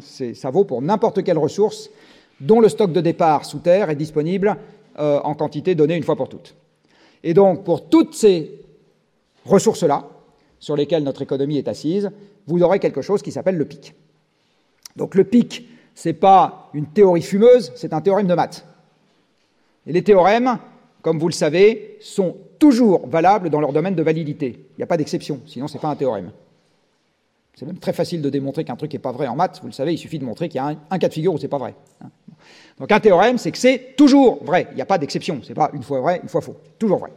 Et là c'est pareil, aucun rêve que je peux avoir, que vous pouvez avoir, que n'importe qui peut avoir pour l'avenir, ne peut exister s'il doit violer un théorème de maths. C'est juste pas possible. Alors, en ce qui concerne le pétrole, ce pic, on s'en rapproche. Euh, en fait, on l'a déjà passé pour une partie du pétrole dans le monde. Et qu'on s'en rapproche, on peut le voir en regardant non pas la production, mais la variation de la production de pétrole sur un siècle et demi. Eh bien, vous voyez que cette variation, le pétrole augmentait de 15% par an il y a un siècle et demi, il augmentait de 10% par an avec des moyens plus sophistiqués, soit dit en passant, euh, après. Il augmentait de 5% par an il y a quelques dizaines d'années avec des moyens encore plus sophistiqués. Et aujourd'hui, avec le shale oil, il n'augmente plus que de un peu plus de 0% par an. Donc en fait, la technique, ce n'est pas un moyen d'augmenter la production plus vite, c'est une réponse au fait qu'on a des contraintes sur ce qui précède. C'est bien comme ça qu'il faut le voir. Hein. Le shale gas, c'est un truc qui est connu depuis deux siècles le premier éclairage municipal qu'il y a eu dans le monde au gaz, dit de ville a été fait, enfin au gaz naturel, pardon, a été fait avec du shale gaz euh, à Fredonia, sur la côte est des États-Unis, il y a deux siècles. Donc le shale gaz, c'est un truc qui est connu depuis très longtemps, et en fait on y revient parce que les autres types de ressources commencent à poser problème. C'est bien dans ce sens-là que ça se passe, et pas dans le sens inverse. Euh, L'Agence internationale de l'énergie, alors la presse a totalement passé ça sous silence, totalement a sorti en décembre 2018 un rapport disant, pour la partie conventionnelle du pétrole, c'est-à-dire ce qui n'est pas shale oil, le pétrole de roche-mer, et ce qui n'est pas les sables bitumineux du Canada, tout le reste a passé son pic en 2008. Et depuis, ça décline. Qui en a entendu parler de ce truc-là À part les lecteurs d'Ozano? Mais bon, je peux vous dire que c'est autrement plus important pour votre avenir qu'une bonne partie des choses dont vous avez entendu parler dans la presse, sinon la quasi-totalité de ce dont vous avez entendu parler dans la presse. Ça, ça veut dire que notre costume d'Ironman, il va commencer à rétrécir. C'est ça que ça veut dire. Hein. Personne n'en a parlé. Alors voilà où on est en gros euh, sur l'extraction mondiale de pétrole, euh, sachant que dans le pétrole, il y a aussi le non conventionnel, et donc ça veut dire que les pétroliers que je connais disent depuis longtemps le sommet de la production mondiale de pétrole, tout confondu, y compris avec le shale oil, etc., c'est 2020 plus ou moins 5 ans et plus ou moins 5 millions de barils jour. Donc 2020, c'est l'année prochaine. Euh, je dis bien plus ou moins 5 ans. Ça veut dire qu'avant la fin de vos études, vraisemblablement, et très certainement, avant que vous ayez mon âge, ça c'est absolument certain, euh, eh bien, euh, vous verrez l'approvisionnement mondial, sachant que l'européen a déjà commencé à baisser, l'approvisionnement mondial en pétrole se contracter. Et à ce moment-là, vous verrez de la crise de la dette dans tous les sens. là, c'est sûr que c'est pas besoin de. Et alors, cette quantité de pétrole qu'on extrait du sol, est également un très bon indicateur avancé de l'économie. Vous avez, parce que le pétrole, c'est les transports et qu'il n'y a pas une entité économique qui fonctionne sans transport. Vous avez ici deux variations En rouge, vous avez la variation de la quantité de pétrole qui sort du sol. Donc il ne s'agit pas du prix, il s'agit de la quantité. Et en bleu, vous avez la variation du PIB par personne. Ce que vous voyez, c'est que depuis les chocs pétroliers, où on a appris à être plus efficace sur le pétrole, eh bien, la variation de la production de pétrole dans le monde, c'est l'indicateur avancé qui fonctionne le mieux de la variation du PIB par personne dans le monde. Ça marche extrêmement bien. Je dis bien que c'est un indicateur avancé parce que ce que vous pouvez voir sur ce graphique, c'est que ça marche ce truc. Je sais pas si ça marche ce truc là. C'est que euh, chronologiquement, vous voyez que la variation de la courbe rouge a tendance à légèrement précéder la variation de la courbe bleue. Donc c'est pas le pétrole est un truc qui s'achète, j'ai une croissance qui vient de Mars, j'ai plus d'argent et donc j'achète plus de pétrole. C'est le pétrole est un facteur limitant de la production parce qu'il faut des transports pour produire et donc si j'ai moins ou plus de pétrole, je suis capable de plus ou moins transporter et donc je suis capable d'avoir une activité transformative donc économique plus ou moins importante. Hein. Je vais vous le redire encore autrement, notre système économique étant un système de transformation, l'économiste peut lui coller des euros mais le physicien peut lui coller des kilowattheures, ça marche aussi bien. Donc la blague que j'ai faite tout à l'heure en disant vous auriez pu payer vos carottes avec des kilowattheures, oui, oui, vous pourriez parfaitement payer vos carottes avec des kilowattheures. Vous pourriez. Et alors, pourquoi est-ce que ce n'est pas le prix qu'il faut regarder? Bah, Parce qu'il n'y a pas d'élasticité prix-volume. Voilà une élasticité. Regardez bien, c'est une élasticité. Si, si, c'est une élasticité. Je vous assure, c'est une élasticité. Si, si, c'est une élasticité. C'est quoi une élasticité C'est, vous savez, un graphique dans lequel vous mettez le volume d'un côté et le prix de l'autre, et votre prof vous dit, s'il y en a plus, c'est moins cher, et s'il y en a moins, c'est plus cher. Oui, on est d'accord, hein, c'est bien ça que vous avez entendu. Donc une élasticité, c'est une courbe qui ressemble au trait en pointillé, là. Voilà. Alors là, je vous ai mis sur un siècle, de 1920 à aujourd'hui, la quantité de pétrole disponible sur le marché, c'est en abscisse, et le prix du pétrole par baril, c'est en ordonnée. Est-ce que vous voyez une élasticité? Parce que quiconque me répond oui a besoin d'aller chez Afflelou. Non, pardon, je n'aime pas. Donc voilà une élasticité. Alors, évidemment, c'est une blague. Il n'y a pas d'élasticité. Et il n'y en a pas, non pas parce que ça me plaît, parce que vous regardez cette courbe et il n'y a pas d'élasticité. L'élasticité de long terme prix-volume sur le pétrole et sur l'énergie en général n'existe pas. Donc, ce n'est pas la peine de regarder les prix pour savoir si ça sera rare demain. Ça ne marche. Et en fait, alors j'ai pas le temps de vous faire la théorie aujourd'hui, mais vous pouvez très simplement expliquer, il faut juste trois minutes et l'heure commence à tourner, euh, vous pouvez très simplement expliquer pourquoi c'est structurellement impossible que vous n'ayez pas d'élasticité, et les deux indicateurs sont les suivants, c'est que pour avoir beaucoup de pétrole, il faut aller chercher des pétroles compliqués, donc ça fait monter le prix du baril, sauf que si vous faites monter le prix du baril, vous découragez la demande, et donc vous avez moins de demande, et donc vous allez chercher moins de pétrole. Donc en fait, un pétrole qui commence à devenir contraint, son prix est oscillant. Il est ni haut ni bas, il oscille. Donc la contrainte pétrolière ne va pas rendre le prix haut ou bas, il va le rendre volatile. Et c'est en fait la seule indication que vous pouvez regarder. Vous voyez, pendant longtemps, ça a été constant, c'était cartélisé, puis là, ça commence à faire n'importe quoi, c'est volatile, et ça va devenir volatile. Euh, en fait, un économiste qui regarderait ça, il théoriserait ça d'une manière tout à fait différente. Il dirait il y a deux régimes inélastiques. Il y a un régime dans lequel vous avez un volume qui est indépendant d'un prix qui est fixe, puis un régime dans lequel vous avez un prix qui est indépendant d'un volume qui est fixe, et puis on recommence. Voilà, la, meilleure approximation qu'il vous trouverez. Vous direz, il y a deux régimes inélastiques orthogonaux. pas du tout ce que. Alors en Europe, où est-ce qu'on en est sur l'énergie? Vous avez ici la quantité de pétrole disponible en Europe.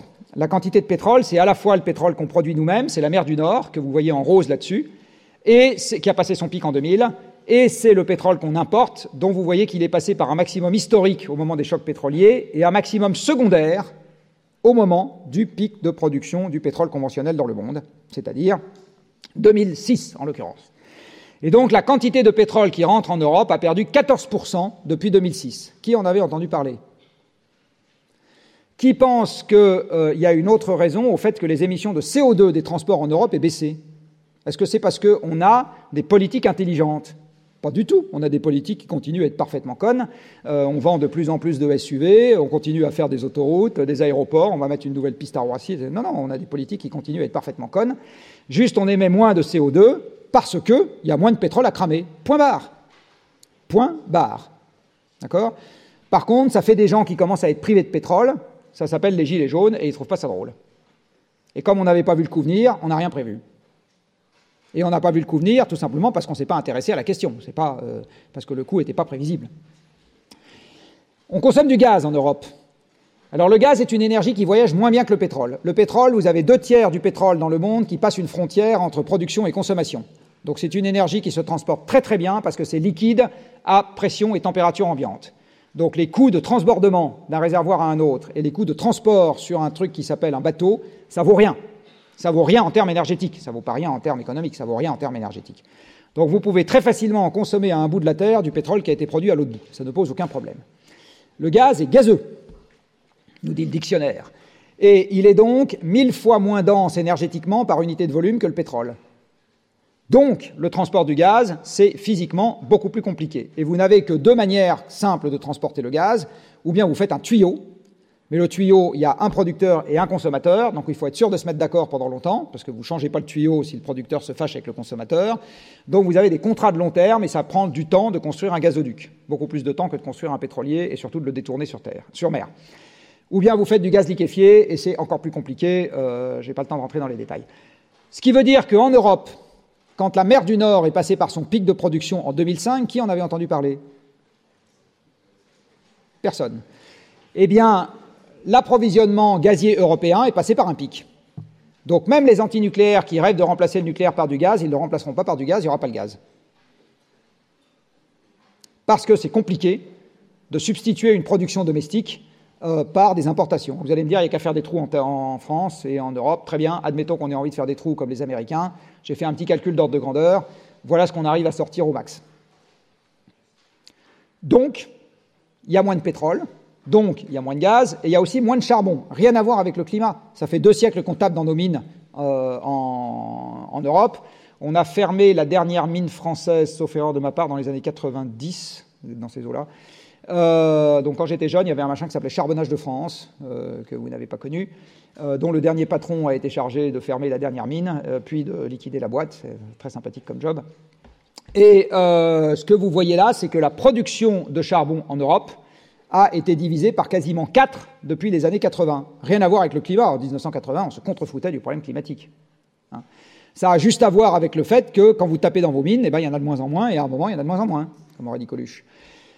Et vous voyez également que les importations de charbon, c'est un terme qui, en valeur absolue, est quasiment constant. C'est-à-dire que vous ne compensez pas un déclin national par des importations un pour un. Et pourquoi vous ne le faites pas? Parce que le charbon est un pondéreux et que la chaîne logistique du charbon est une horreur absolue. Vous êtes obligé de faire des terminaux portuaires dédiés, des, entrepôts qui sont monstrueux euh, dédiés, etc. Pour vous donner un exemple, la centrale à charbon allemande de Neurat, si ma mémoire est bonne, qui est une centrale qui fait 4 gigawatts électriques.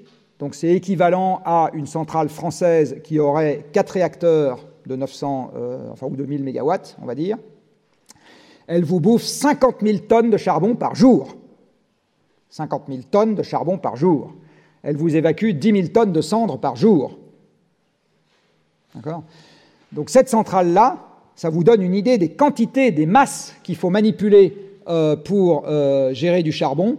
Et donc, quand vous avez de moins en moins de charbon dans un pays, vous n'utilisez pas les importations pour compenser parce que logistiquement, c'est indémerdable.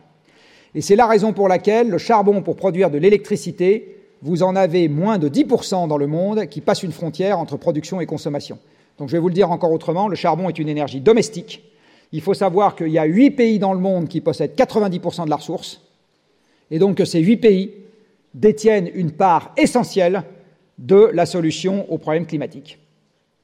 Et ces huit pays sont euh, dans l'ordre, ça change un peu chaque année, la Chine, les États-Unis, la Russie, enfin ce n'est pas dans l'ordre exactement, c'est les États-Unis d'abord, les premières réserves au monde, la Chine, la Russie, euh, l'Australie, le Kazakhstan, l'Afrique du Sud, euh, l'Allemagne, là je suis à 7, et l'Inde.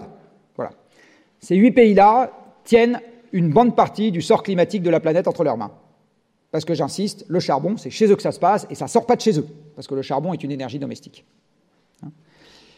Ce qui m'a poussé à écrire cette petite provocation il n'y a pas longtemps, qui est qu'au lieu de se gargariser de vendre des mirages euh, à l'Inde, on ferait mieux de se gargariser de leur vendre des centrales nucléaires pour remplacer leurs centrales à charbon. À mon avis, la paix dans le monde s'en porterait beaucoup mieux. Alors voilà maintenant à quoi ressemble l'approvisionnement énergétique européen par personne, là je vous l'ai mis par personne, depuis 1965. Ce que vous voyez, c'est que euh, ça augmente avec les énergies qui s'empilent jusqu'au choc pétrolier. Et au choc pétrolier, ça se stabilise, c'est-à-dire que ça se met à rester constant. De quand datent les problèmes de chômage en Occident Du moment où ça se stabilise. De quand date le début de l'endettement public Du moment où ça se stabilise. Pourquoi? Parce qu'au moment où ça se stabilise, la quantité de machines par personne ne peut plus augmenter, modulo l'efficacité énergétique qui ne va pas très vite. Donc la production par personne ne peut plus augmenter, modulo l'efficacité énergétique qui ne va pas très vite. Et on a avant bâti un système de redistribution, ce qu'on appelle l'État-providence, dans tous les pays occidentaux, où on a de manière mécanique la redistribution qui, elle, augmente chaque année à un rythme que la production n'est plus capable de suivre. Et là, vous avez deux termes d'ajustement qui sont les mêmes dans toutes les économies occidentales, le chômage, la dette. Et donc ces deux termes d'ajustement apparaissent dans tous les pays, le chômage, la dette. Vous en avez un troisième qui est payer les gens avec un lance-pierre. Donc en France où on a le SMIC, c'est un terme qui est peu mis en œuvre. Alors on a fini par le mettre en œuvre avec les emplois jeunes, le temps partiel, machin, etc. Euh, mais euh, historiquement, on ne le faisait pas. Et dans les pays dans lesquels il n'y a pas de SMIC, eh ben, on voit arriver ce qu'on appelle les working poor, euh, c'est-à-dire les gens qui bossent, qui ne sont pas dans les statistiques du chômage et qui pour autant s'en sortent pas et qui cumulent de jobs et qui machin, etc. Ils sont payés qu'à lance-pierre, ils distribuent le lait le matin, les journaux l'après-midi, ils ravaudent les, les chaussettes entre deux. Voilà. Donc on n'a pas euh, et dans tous les pays occidentaux, c'est pareil. Donc l'incurie des politiques français à résoudre le problème de la dette et le chômage, en fait, c'est l'incurie de toutes les démocraties occidentales à cesser l'État-providence au moment où la productivité du travail s'arrête d'augmenter à la bonne vitesse. Et c'est vrai dans tous les pays occidentaux à des degrés divers. Et puis arrive le deuxième temps de cette affaire. Donc Sarkozy n'a pas, dit pas dit que des choses vraies, mais il en a dit une qui était absolument juste qui était que 2007 était la plus grave crise économique qu'on ait connue depuis 1929. En fait, c'est même pire que ça. 2007, ce n'est pas une crise, c'est le début d'une nouvelle mutation. Cette nouvelle mutation, c'est la baisse de l'approvisionnement énergétique par personne. Alors qui a connu un petit rebond à partir de 2014, parce que 2014, c'est l'explosion, enfin 2013-2014, c'est l'explosion du shale oil aux États-Unis, qui réapprovisionne le marché mondial en pétrole pendant quelques années. Ça continue à avoir lieu et donc qui réapprovisionne le parc de machines mondiales qui permet de produire. Donc l'économie voilà, retrouve une petite bouffée d'oxygène. Mais ça, ça va durer qu'un temps, parce que le shale oil, ça ne va pas augmenter indéfiniment. Hein. donc dès que le shale oil aux États-Unis va commencer à donner des signes d'essoufflement, ce truc-là repartira à la baisse et on aura de nouveau une crise économique significative en Europe. Donc surveillez bien la production de shale oil aux États-Unis, c'est l'indicateur avancé de ce qui va se passer. Je vais essayer de finir dans pas trop longtemps et après il y aura plein de questions. Euh, c'est l'indicateur avancé de, la façon dont l'économie va se comporter dans les démocraties occidentales euh, dans les années qui suivront. Et vous voyez que les nouvelles énergies renouvelables, en violet, là, ne sont toujours pas en mesure de compenser le nucléaire hors absolu qui est juste en dessous, plus le gaz, plus le pétrole, plus le charbon qui sont également juste en dessous. Sans compter, petite parenthèse, qu'aujourd'hui, la baisse de coûts qu'on a sur les énergies-là sont issues de la productivité des énergies fossiles. Le jour où vous n'avez plus que des éoliennes et des panneaux solaires pour faire, pour aller chercher le cuivre dans les mines, pour transporter les éléments intermédiaires, pour faire fonctionner la grue qui érige l'éolienne, etc., on en reparlera du coup de l'éolien. Donc aujourd'hui, c'est bien parce que j'ai mon 1,5 bouteille de whisky qui me permet de faire mon jus d'orange que mon jus d'orange est pas cher. Mais le jour où j'ai plus le whisky pour faire le jus d'orange, on en reparlera du prix du jus d'orange. Hein à l'époque où nous n'avions que des énergies renouvelables, c'est-à-dire des moulins et des bateaux à voile. Donc si je reviens aux moulins et aux bateaux à voile pour faire d'autres moulins, c'est-à-dire des éoliennes et des panneaux solaires, on en reparlera du prix. Hein. Donc aujourd'hui, faites attention à cette illusion d'optique qui est que ce qu'on a coutume d'appeler des solutions, c'est aussi vrai pour les batteries, les voitures électriques, etc., hérite de la formidable productivité que nous avons grâce aux énergies fossiles. Le système est asservi, c'est systémique. Personne, à mon sens, aujourd'hui, n'a fait le moindre calcul sur comment évolue ce prix dans un monde dans lequel il n'y a plus que des énergies renouvelables pour assurer la production. J'ai jamais vu un calcul là-dessus. Euh, alors, ce que je viens de vous dire se traduit voilà, euh, dans le PIB par personne en Europe. Donc, vous avez euh, les 30 glorieuses, pendant lesquelles ça augmente de 5-6% par personne et par an. Là, c'est Ralobli, comme chez Gottlieb. Ensuite, vous avez les 30 piteuses, euh, vous n'avez plus d'augmentation de l'énergie par personne, mais vous avez deux termes qui vont faire augmenter le PIB. Un, vous avez euh, le développement des services qui permettent de mieux exploiter les flux industriels sous-jacents. Ils ne permettent pas de s'en passer, ils permettent de mieux les exploiter. Hein. Et deux, euh, vous avez l'inflation des actifs il se trouve que l'inflation des actifs n'est pas supprimée dans le calcul du PIB, hein, c'est compté au nominal, et donc ça vous crée un PIB virtuel. Un exemple très simple, c'est la hausse du prix de l'immobilier dans Paris, que vous devez bien constater.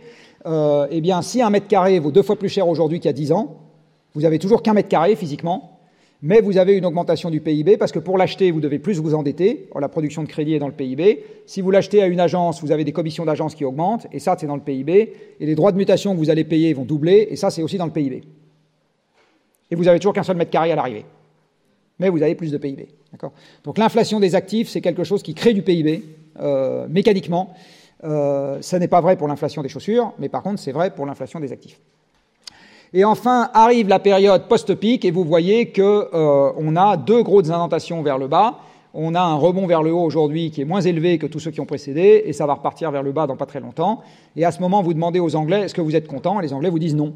Mais vous demandez aux Italiens est-ce que vous êtes contents? Et ils élisent des populistes. Vous demandez, enfin, c'est le bazar partout. Pour la même raison. Pour la même raison. Parce que le gâteau n'augmente plus, et du coup, les phénomènes d'arbitrage deviennent des phénomènes douloureux. Et par exemple, si on décide qu'en Europe, on a la libre circulation des personnes et des marchandises entre des euh, gens de l'Est qui gagnent pas beaucoup et des gens de l'Ouest qui gagnent beaucoup plus, eh bien, il se passe ce qui se passe en ce moment. Les industriels vont investir à l'Est et les plombiers passent à l'Ouest. Et si vous demandez aux salariés, aux ex-plombiers de l'Ouest s'ils trouvent ça drôle, ils vous disent non. Et vous savez que dans les référendums, ça aussi c'est un truc que vous apprendrez pendant vos études, j'imagine, on répond beaucoup plus à la personne qui pose la question qu'à la question. Hein? Le, grand piège du référendum, c'est celui-là. Il faut une civilisation très adulte pour être capable de répondre à la question et pas à la personne qui pose la question. Hein, les Suisses y arrivent à peu près. Chez nous, je ne suis pas sûr que ce sera le cas. Et là-dessus, nous avons un deuxième problème. Alors non, vous allez me dire, le problème est réglé. Le problème est réglé. Depuis 2015 euh, et depuis M. Fabius qui brandit son grand marteau de commissaire-priseur à la COP 21, nous avons réglé le problème climatique. Alors voilà euh, la façon dont je vois le problème réglé. Vous avez ici la concentration en CO2 dans l'air depuis 1995, c'est-à-dire la première conférence des parties de la Convention climat. Donc vous voyez, en 1995, la Convention climat est un grand succès puisque euh, c'est la première, enfin, la COP est un grand succès, c'est la première, on a enfin une Convention climat qui s'applique et on va enfin résoudre le problème. Euh, après, on a eu euh, Copenhague qui était, Kyoto qui était un grand succès, Copenhague qui était un grand échec, Paris qui est un grand succès, et vous voyez l'évolution des points. Alors moi, je vous pose une question. Quand vous avez en physique une expérience dont vous voyez que le résultat est indépendant de la valeur d'une variable, vous en tirez comme conclusion que cette variable n'intervient pas dans le résultat de l'expérience. Donc j'en tire une conclusion qui est que ce que la presse dit sur une COP est indépendant de ce qui se passe. Ça n'a aucune espèce d'importance, ce que la presse dit sur une COP. Copenhague, j'y étais. J'y étais pendant les 15 jours. Je peux vous dire que c'est tout sauf un échec. Par rapport aux autres COP. Les 2 degrés datent de Copenhague. Hein. Ce n'est pas à Paris que les 2 degrés ont été entérinés, c'est à Copenhague. Voilà. Et c'est parce que M. Jadot et consorts sont pavanés devant les caméras en disant c'est un échec parce qu'ils étaient vexés comme des poux de pas avoir été associés à la décision, c'est à peu près comme ça que ça s'est passé, que la presse a retenu que c'était un échec. Mais euh, ce n'était pas du tout un échec. Donc, le... enfin, encore une fois, relativement aux autres. Après, elles sont toutes des échecs puisque ça augmente tout le temps. Euh, ce que je vais vous montrer maintenant, dans les cinq minutes qui me restent, parce qu'on me fait la grosse, la grosse tête, enfin les gros yeux, euh, c'est quelques éléments, je laisserai la présentation. D'abord, il faut savoir que l'effet de serre, c'est un truc qui est connu depuis deux siècles. Donc ce n'est pas de la science qui date d'hier, l'effet de serre, c'est connu depuis deux siècles. Ça fait plus d'un siècle qu'on sait ce qui se passe quand on, fait, quand on double la quantité de CO2 dans l'air, euh, donc, en gros, on connaît très bien le dossier scientifique depuis très longtemps. Les gens qui disent tout ça, c'est des conneries, sont tous des imposteurs. Alors, qu'est-ce que c'est qu'un imposteur dans le dictionnaire? C'est quelqu'un qui revendique une légitimité qu'il n'a pas. Qu'est-ce qu'il faut avoir comme légitimité pour revendiquer un avis sur le dossier scientifique? Il faut soi-même être chercheur et avoir publié dans une revue scientifique à comité de lecture un élément qui invaliderait ce qu'on trouverait déjà dans le dossier. C'est comme ça que ça se passe dans la recherche. Ça fait quatre siècles que c'est comme ça que ça se passe. Il n'y a pas une personne, pas un argument avancé par les gens qui disent c'est pas vrai qui correspond à cette définition. Pas une, pas un. Donc c'est tous des imposteurs mis en avant par les médias qui adorent les combats de coq. C'est juste ça. Hein. vous aurez compris que j'aime beaucoup les médias. Euh, mais c'est exactement ça. Quand vous voyez le système de l'intérieur, c'est exactement comme ça que ça, que ça s'organise. Alors la cause du changement climatique, c'est pour partie la cause de l'utilisation de l'énergie, hein, c'est qu'on émet du CO2 à cause du pétrole, du gaz, du charbon. On émet du CO2 à cause de la déforestation, on coupe des forêts, en ce moment ça brûle en Amazonie, vous le savez. On émet d'autres gaz à effet de serre, parce qu'un gaz à effet de serre, c'est juste un gaz qui intercepte les infrarouges terrestres. Il y a plusieurs gaz qui correspondent à cette définition. On émet du méthane avec nos activités agricoles et l'énergie fossile, et enfin on émet, etc. Alors vous voyez que tout ça croît et embellit, comme tout le reste.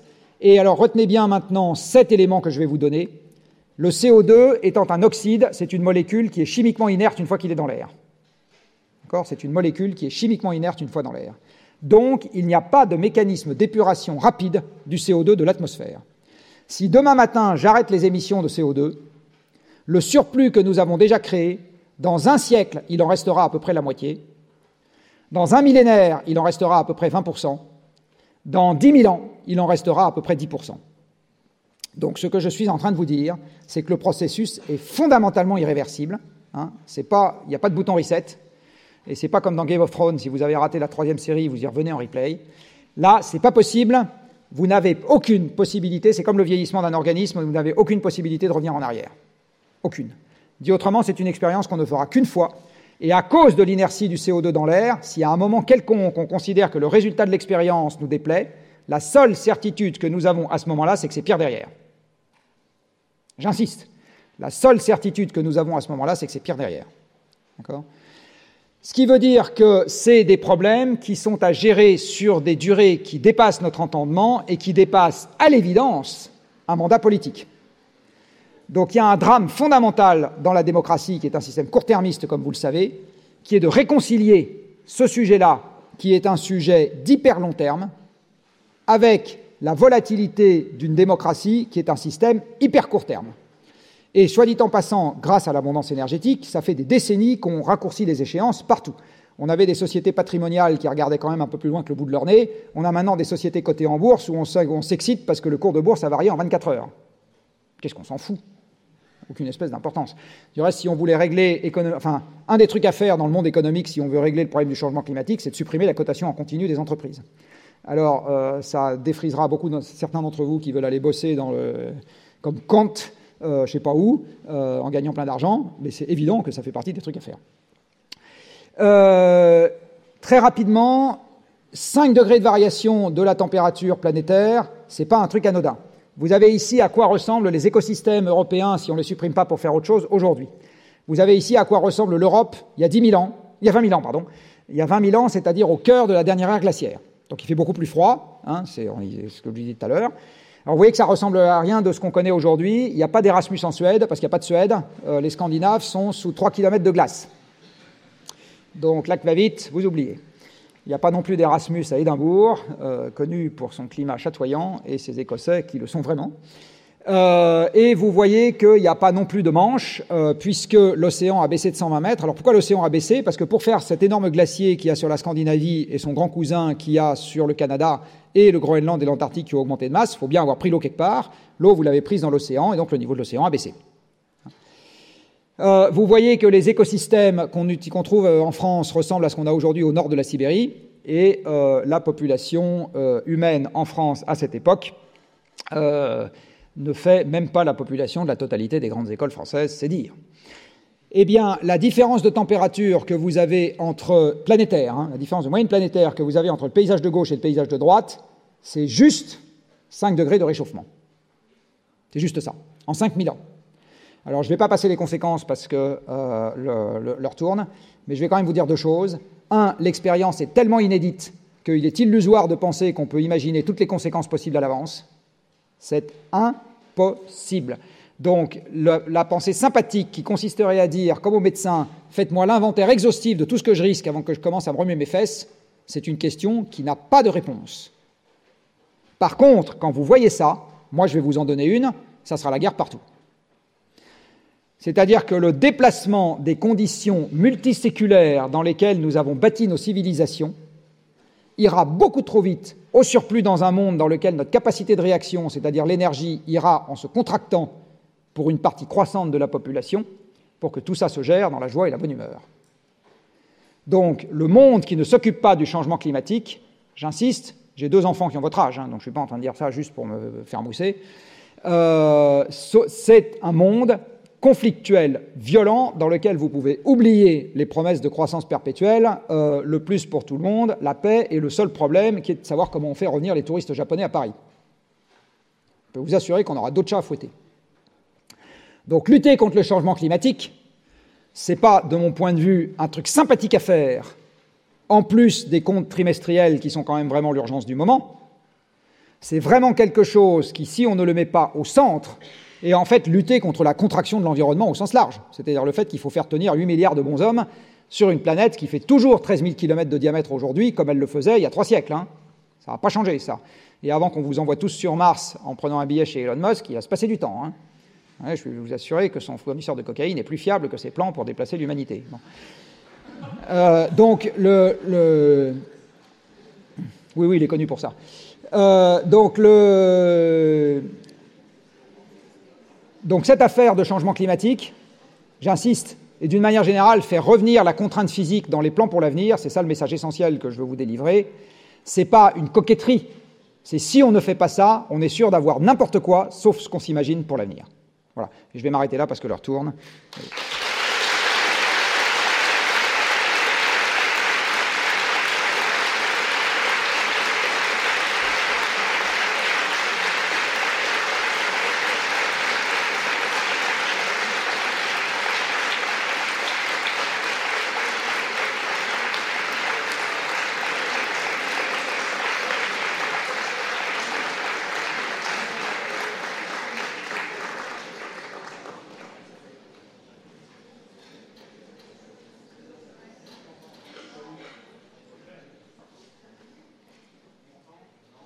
Parlez fort, sinon, à moins que ce soit enregistré, mais.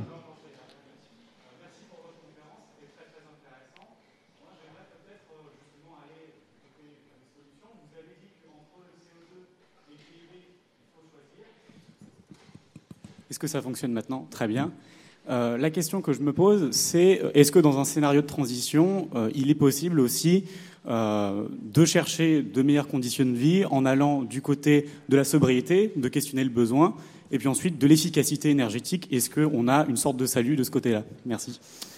Alors, en fait, il faut renverser la question, ou plus exactement, il faut renverser les conditions aux limites. Alors, je vais vous donner un premier exemple et ensuite j'élargirai. Aujourd'hui, dans la recherche économique, macroéconomique, la seule question que les chercheurs se posent, c'est comment faire revenir la croissance. Je pense que ça vaudrait le coup qu'avec 5% de nos impôts, puisque la recherche est essentiellement payée par nos impôts, euh, il y ait une petite partie des gens qui se disent, admettons qu'elle ne revienne pas, c'est quoi la meilleure optimisation du système? Alors ça, c'est une partie de la réponse à votre question. C'est-à-dire, en fait, on renverse la question. On dit, on admet qu'on l'aura pas, même pas on la recherche, on l'aura pas. C'est quoi la meilleure manière de s'organiser pour que les gens soient le plus heureux possible? C'est ce que les ingénieurs appellent une optimisation sous contrainte. Vous collez une contrainte. Et oui, moi je pense qu'il faut. Alors, le, problème, c'est que quand on vous a dit pendant toute votre vie, plus vous courez vite et mieux vous vous portez, c'est indicible de vous dire maintenant on va vous expliquer que moins vous courez vite et mieux vous vous portez. C'est très compliqué euh, de, passer à ça. Donc moi, à mon âge, par exemple, je cours de moins en moins vite avec les ans. Donc j'essaye de m'occuper d'autres choses en me disant c'est pas très grave que je cours de moins en moins vite. Il y a un autre truc là sur lequel je suis finalement assez content de ce qui se passe. Euh, et donc euh, tout bien pesé, je m'en fous. Euh, et c'est exactement ce qu'il faut faire. C'est-à-dire qu'il faut arrêter de se focaliser sur le PIB. on peut continuer à le compter. De toute façon, il est indispensable. C'est la base fiscale, etc. Il faut juste arrêter d'incarner tout le bonheur de l'humanité là-dedans. D'accord? Je suis pas sûr que ça vaille le coup de mesurer le bonheur autrement qu'en demandant aux gens est-ce que vous êtes content? Je suis assez trivial de ce point de vue. Il euh, faut avoir des proxys. Par contre, ce dont je suis sûr, c'est qu'il faut être capable de proposer des projets qui n'ont pas besoin de la croissance pour que les gens se disent tiens ouais quand même j'ai envie.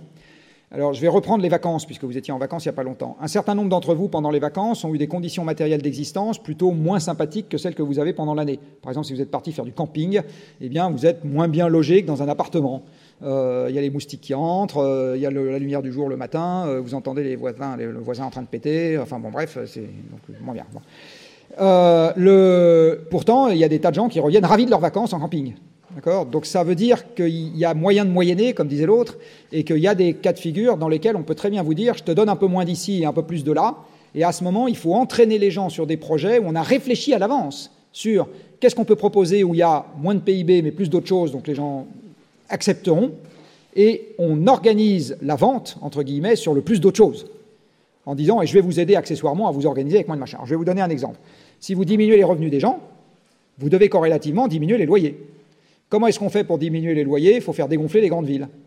Donc vous voyez qu'un euh, des moyens de s'accommoder d'une baisse du PIB, c'est d'arrêter de concentrer tout le développement dans Paris et quelques métropoles. Il faut faire l'exact inverse à partir de maintenant. C'est la seule condition. À la campagne, un certain nombre de ressources peuvent être quasi gratuites. Commencez par l'air que vous respirez, alors que les Tokyoïtes, ils ont besoin d'avoir un distributeur à oxygène maintenant. Euh, donc, euh, vous, êtes capable du coup de vous accommoder d'une baisse de vos revenus. Moi, je connais des gens qui ont fait ce choix de manière euh, délibérée. J'ai pas l'impression qu'ils soient plus malheureux. Voilà. Donc, c'est plutôt comme ça. Donc, j'ai envie de dire, c'est aux corps intermédiaires qui forgent la politique et qui forgent les projets, qu'ils soient dans la politique ou chez les décideurs économiques ou chez les académiques, etc., de penser des plans qui s'accommodent d'une baisse de la croissance que vous ne vendrez jamais en tant que tel, parce que ça, c'est inaudible. Vous allez y passer 20 ans avant qu'on... Or, on a 30 ans pour résoudre notre problème, donc euh, vous n'avez pas le temps. D'accord? Mais c'est bien comme ça qu'il faut s'y prendre. Il faut s'y prendre en proposant des trucs qui n'ont plus besoin de la croissance.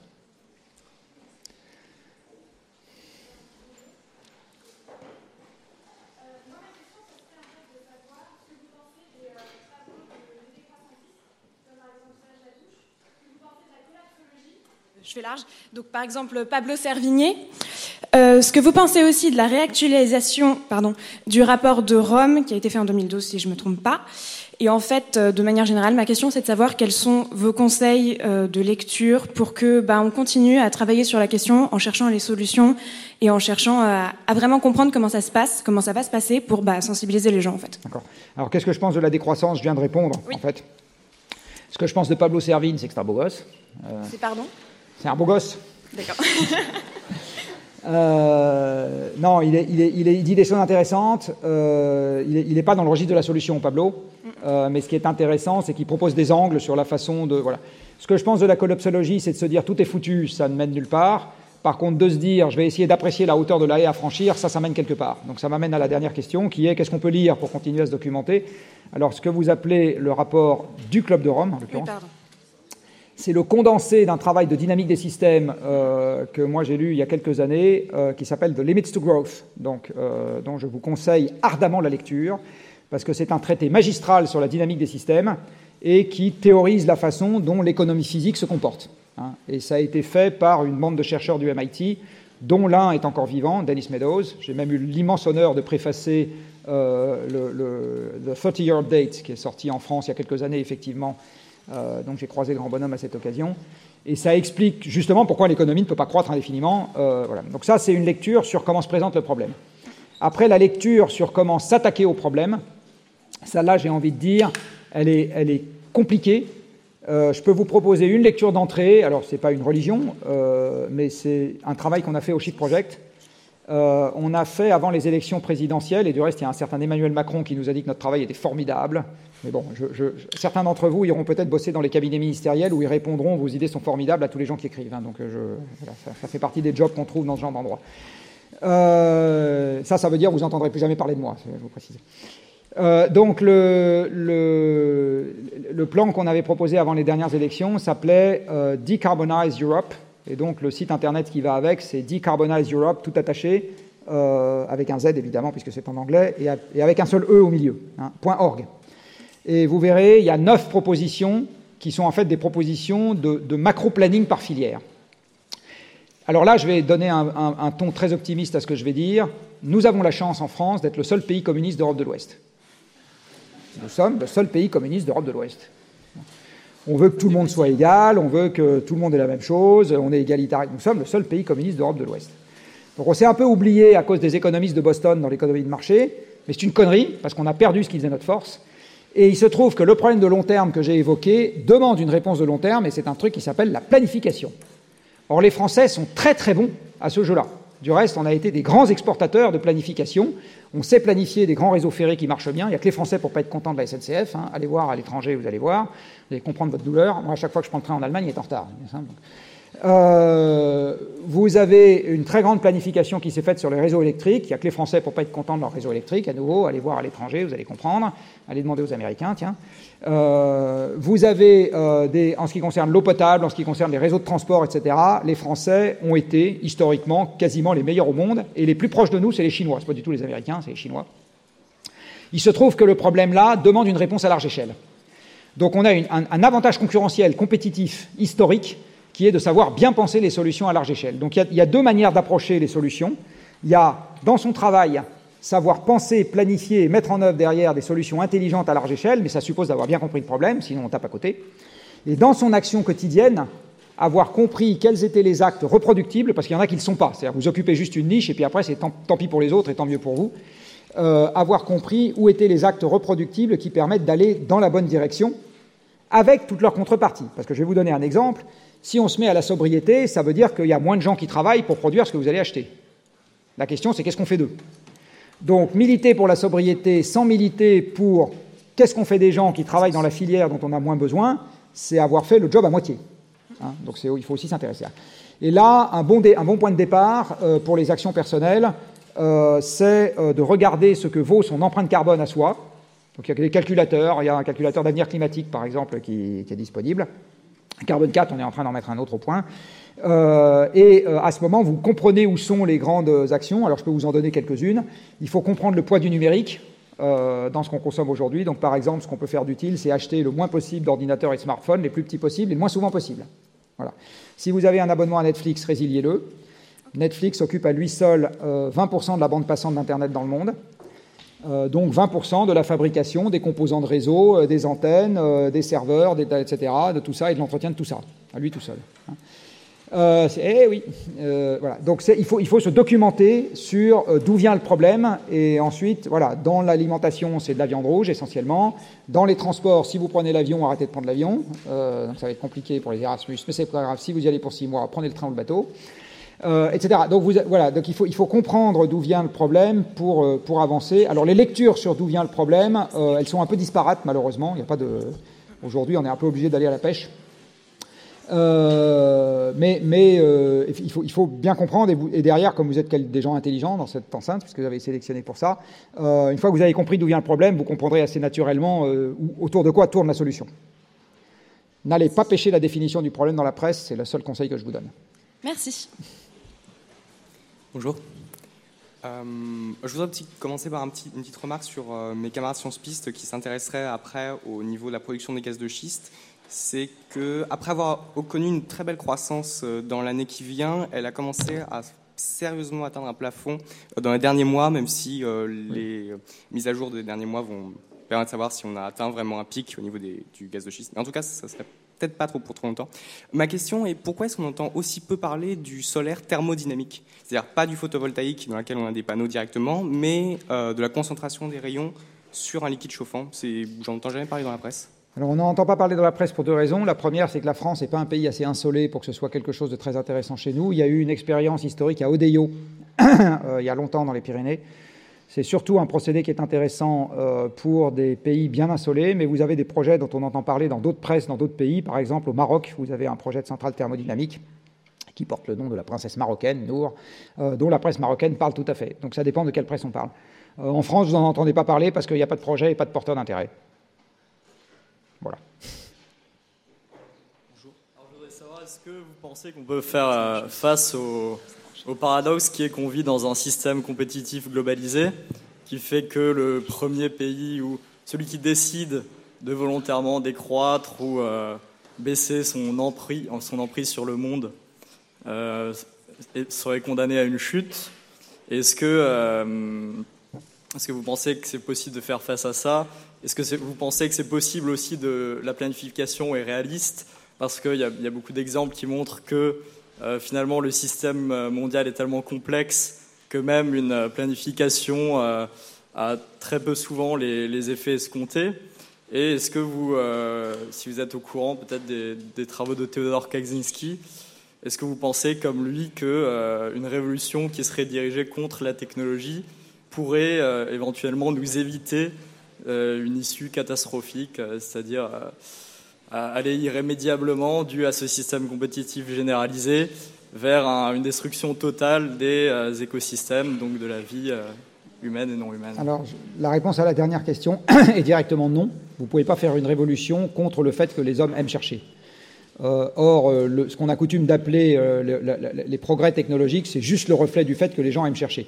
Euh, il y a un philosophe, je ne sais plus lequel, je me demande pas Hans Jonas, qui a dit tout ce que nous pouvons, nous le ferons. Et en fait, c'est une manière de dire euh, on est constamment en train de se demander ce qu'on pourrait faire d'autre que ce qu'on fait déjà. on est comme si on est câblé comme ça, donc ça vous empêcherez pas. Par contre, ce qu'on peut empêcher, c'est que tout développement technologique, quel qu'il soit, soit fait d'abord et qu'on se pose ensuite la question de savoir si c'était une bonne idée. Donc c'est-à-dire que vous pouvez encadrer le truc. Et la seule manière d'encadrer les recherches, c'est par l'éthique et la morale. Il n'y a pas deux autres manières. Ce qui veut dire que les problèmes que je viens d'évoquer, et c'est un, un, des fondateurs de Paris Dauphine euh, qui m'a dit ça un jour, il s'appelle Ivar Ekland, qui est un Norvégien, euh, qui a été un des présidents de l'université, qui est un mathématicien euh, norvégien brillant, et qui a dit jamais nous ne résoudrons le donc ça va rebondir sur votre première question, jamais nous ne résoudrons le problème du changement climatique en en faisant un problème économique, il faut que ça devienne un problème éthique. Dit autrement, vous ne vous mettez pas les doigts dans le nez quand vous êtes invité chez votre belle-mère, euh, pas parce que euh, vous n'êtes pas capable d'en payer le prix, juste parce que ça ne se fait pas. Et du reste, vous ne lui mettez pas non plus un ramponneau, même si elle dit des trucs qui vous énervent. Ça, juste, ça ne se fait pas. D'accord? Il n'y a pas un prix pour ça. Euh, eh bien, en ce qui concerne le changement climatique, c'est exactement pareil. C'est-à-dire que tant qu'il y a un prix pour ça, en fait, on est à côté de la plaque. Il faut qu'on considère que ça ne se fait pas. Point. Vous comprenez ce que je veux dire? C'est mal. Voilà définition du bien et du mal. Vous pensez pouvoir réaliser ça sans euh, l'usage de la force, par exemple? Oui, parce que, euh, alors, sans l'usage de la force, sans l'usage de la contrainte, sûrement pas. Sans l'usage de la force au sens de euh, est-ce qu'on en passera par des guerres avant? J'espère que non, mais après, je j'en sais rien. Mais sans l'usage de la contrainte, sûrement pas. Sans l'usage de, friction, sûrement pas. après, il faut se méfier. Historiquement, les révolutions, quand elles sont bien faites, la situation après n'est pas nécessairement mieux que la situation avant. Hein. Donc, Euh, donc, le, quand même des, bons vins de sang.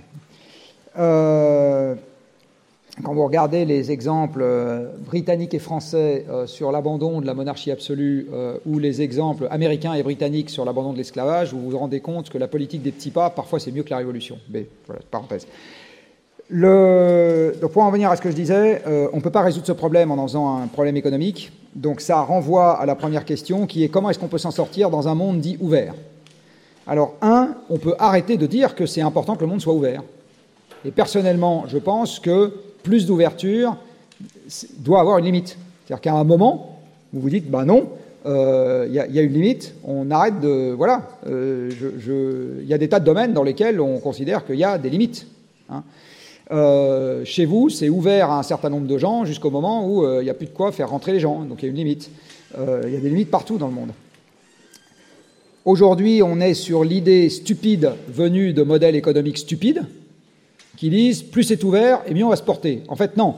Plus c'est ouvert et plus on plus on met de volatilité dans le système. Sauf que tant que l'approvisionnement économique, énergétique pardon, est croissant, là, on a un élément de résilience qui compense cette stabilité. Partir du moment où c'est ouvert sans énergie, alors là, je peux vous dire, ça, ça va le dinguer euh, sévère. Donc, c'est évident qu'il faut euh, freiner aujourd'hui euh, cette affaire-là. la construction européenne n'aurait jamais dû se faire avec une monnaie unique sans être capable de contrebalancer ce qui n'est plus possible, c'est-à-dire la dévaluation, avec des transferts sociaux. Donc, on aurait dû dire aux Allemands, on veut bien de l'euro, mais vous payez pour les Grecs si jamais ils ont un problème. le donc il faut vraiment mettre aujourd'hui des barrières au libre-échangisme tel qu'il est euh, conçu. Maintenant, ça n'empêche pas la France de faire des choses de manière unilatérale dans un certain nombre de domaines. Je vais vous donner deux exemples. On peut très bien aujourd'hui décider en France, nous autres Français, qu'on va s'occuper sérieusement de notre urbanisme, c'est-à-dire déconcentrer les grandes villes, rénover les bâtiments qui doivent survivre, pour en faire des bâtiments adaptés à l'énergie et au climat de demain. Je n'ai pas besoin de savoir ce que vont faire les Chinois pour ça.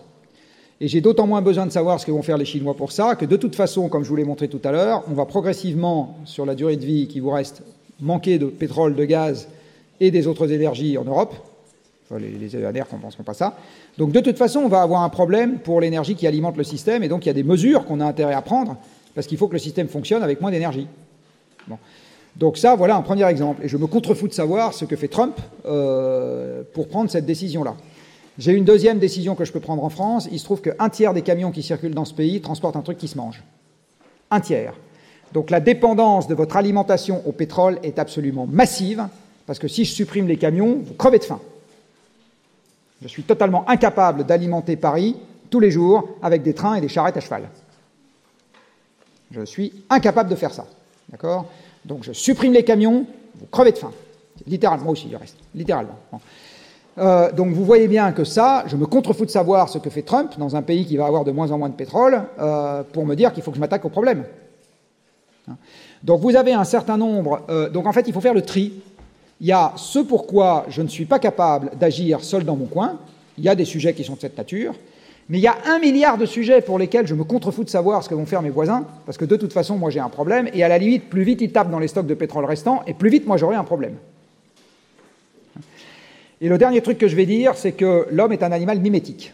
Vous avez, j'ai été élevé par mes parents par mimétisme. C'est-à-dire qu'une partie des trucs, ils me l'ont dit, puis une partie des trucs, ils l'ont juste fait devant moi, et j'ai fait pareil. Par exemple, j'ai appris à parler de cette manière.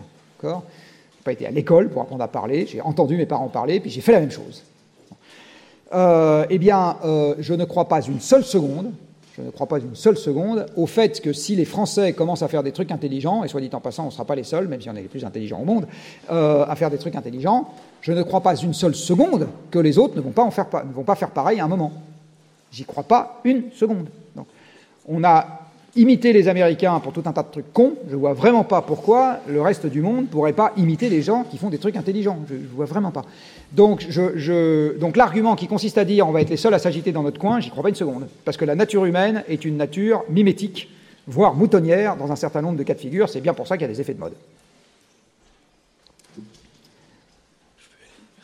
Bonjour, euh, merci pour cette euh, conférence déjà.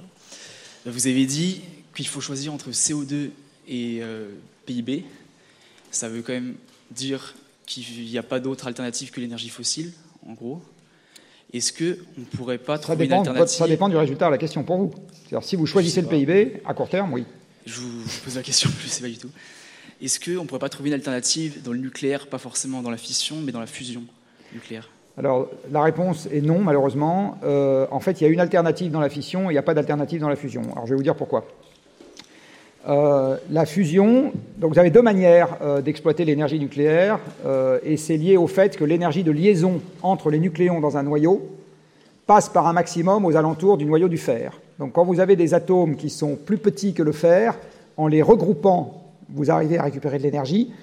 Et quand vous avez des noyaux qui sont plus gros que le fer, ce qui est le cas de l'uranium, en les cassant, vous arrivez à récupérer de l'énergie. Dans le deuxième cas, ça s'appelle de la fission. Dans le premier cas, ça s'appelle de la fusion. La fusion, c'est une énergie qu'on connaît très bien, parce que c'est avec ça que le Soleil fonctionne, et c'est comme ça que la première génération d'étoiles a, par alchimie, fait tous les éléments du tableau de Mendeleïev. Ils ont tous été faits à partir de noyaux d'hydrogène, c'est-à-dire de protons dans la première génération d'étoiles. Alors dans une étoile, ça marche très bien. Malheureusement, pour reproduire ces conditions-là euh, sur Terre, c'est compliqué, parce que le plasma dans une étoile, la matière est dans un état particulier dans, dans une étoile où les électrons et les noyaux ne sont plus associés, ils se baladent chacun de leur côté, et ça s'appelle un plasma. Et pour avoir un plasma, vous devez porter la matière à quelques millions de degrés. Comme dans les indestructibles, là, des millions de degrés. Euh, eh bien, vous ne savez pas mettre ça dans une boîte à chaussures simple. Donc ça veut dire que vous devez faire du confinement magnétique. Enfin bon, bref, c'est un, truc très compliqué. Et pour chauffer votre plasma à quelques millions de degrés, vous devez utiliser de l'énergie. Vous devez commencer par chauffer. Et donc le grand défi de la fusion, c'est d'arriver à récupérer avec la fusion plus d'énergie que vous n'en avez utilisé pour chauffer le plasma. Alors, dans les tokamaks, c'est-à-dire les usines, trucs qu'on utilise aujourd'hui, on sait faire des réactions de fusion qui durent moins longtemps qu'il n'en faut pour récupérer l'énergie de chauffe du plasma. Dans ITER, le défi, c'est de faire plus longtemps qu'il n'en faut pour récupérer l'énergie de chauffe du plasma, mais quand même pas des heures et des heures. Or, une centrale électrique, aujourd'hui, doit être capable de fonctionner 5000 heures sans s'arrêter. Vous dites pas, je vais faire un pitch de deux minutes, pendant lequel les gens vont avoir de l'électricité, je m'arrête trois heures pour refaire les conditions de l'expérience, puis je refais un pitch de deux minutes, etc. Donc ITER, qui va faire juste un peu plus, va, va avoir son premier placement en 2025. Après, il faut le faire fonctionner 10 ans pour avoir un retour d'expérience, 2035. Ensuite, il faut se gratter la tête pendant 5 ans pour savoir ce qu'on fait derrière, 2040. Ensuite, on met en construction la génération d'après qui sera peut-être capable de fonctionner quelques milliers d'heures. C'est terminé en 2055 ou 2060, puis on le fait fonctionner 10 ans, 2070, donc avec un peu de chance, en 2085, où vous serez mort, eh bien, euh, si, si, n'en déplaise à Laurent Alexandre, vous serez mort, eh bien, euh, nous aurons peut-être la tête de série de quelque chose qui pourrait nous aider à régler un problème. C'est la règle de 3 que j'ai passée dans ma démonstration, qu'il faut avoir réglé dans les 35 ans qui viennent. C'est-à-dire que pour tenir les 2 degrés de l'accord de Paris, il faut que les émissions planétaires arrivent à zéro d'ici 2060. Zéro. Pas la moitié, zéro. Plus un gramme de CO2 émis dans l'atmosphère. Plus une bagnole à essence, plus une fabrication de batteries, soit dit en passant, parce que c'est de la métallurgie qui émet du CO2, plus rien. Zéro. D'accord? Donc on est totalement hors course avec la fusion, ce qui est une autre manière de dire que le budget ITER est totalement inutile euh, pour le problème dont je vous parle.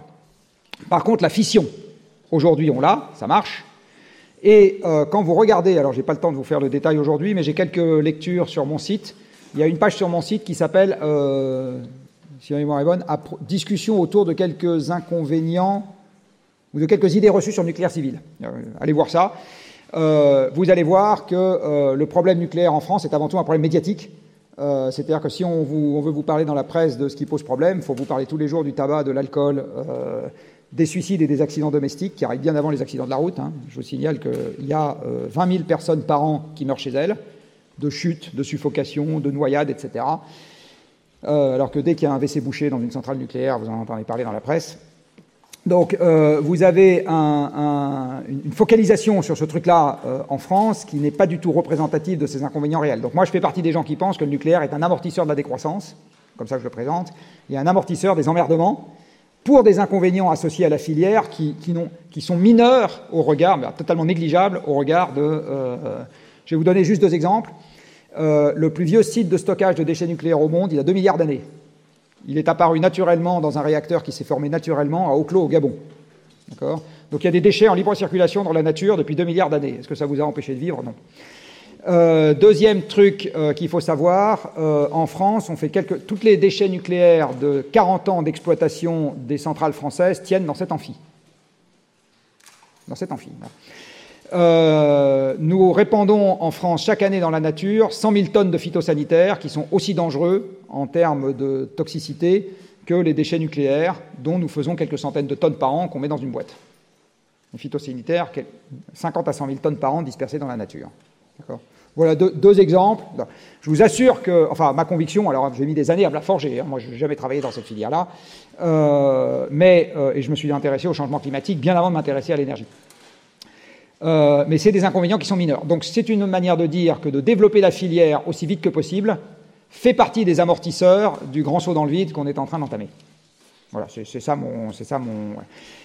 Le, nucléaire qui demande à être développé pour qu'on puisse en faire quelque chose de pas ridicule sur plus de 50 ans, parce que la filière actuelle, on est plutôt malheureusement limité par l'uranium 235, donc ça ne sera jamais majeur, c'est la, la, génération d'après, ce qu'on appelle la génération 4, euh, qui exploite soit l'uranium 238, soit le thorium, euh, et le budget d'ITER, on aurait été beaucoup mieux inspiré en France, et plus exactement en Europe, de le mettre sur un programme fast-track sur la génération 4.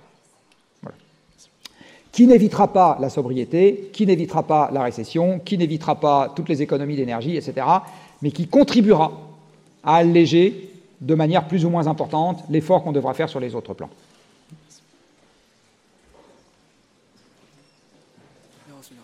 Dans ce cas-là, euh, bonjour, je m'appelle Yann Alexis et donc je me demandais la chose suivante.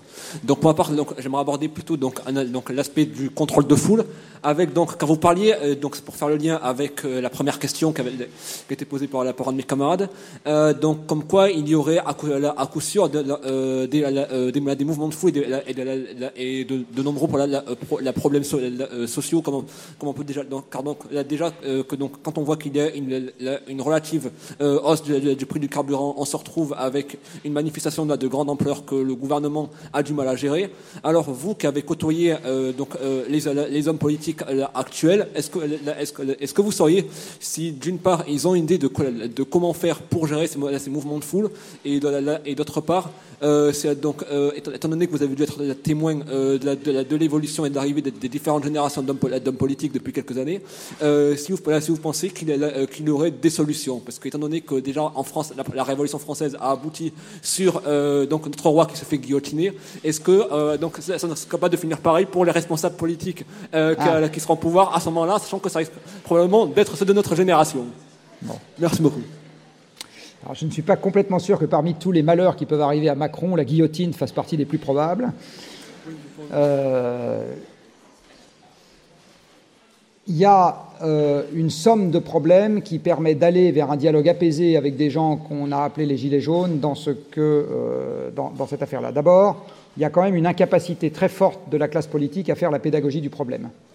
C'est-à-dire qu'aujourd'hui, ils ne sont pas capables d'en faire la pédagogie, et en fait, l'une des raisons essentielles, c'est que déjà, ils n'en savent rien Parce que euh, ce que je vous ai raconté, une partie euh, significative, si vous avez bien écouté, ne se trouve pas dans le journal. Ça ne veut pas dire qu'elle n'existe pas, juste elle n'y est pas. Vous savez, j'ai mis très longtemps à comprendre que si je comprenais rien à un article du Monde, c'est pas moi qui étais con, c'était que le journaliste du Monde n'avait rien compris. Euh, parce que pendant très longtemps, je me suis dit, quand même, c'est le journal de référence. J'ai vu mon père lire ça pendant mon père physicien, etc., lire ça pendant toute ma jeunesse. Donc, si je comprends pas ce qui est écrit dans l'article, c'est que je dois vraiment être con, et puis j'arrive pas à comprendre. Je suis, on m'a sélectionné pour rentrer dans une des meilleures écoles de France, et j'arrive pas à comprendre ce qui est écrit dans l'article. Mais j'ai un problème. Enfin, j'ai dû y rentrer par hasard.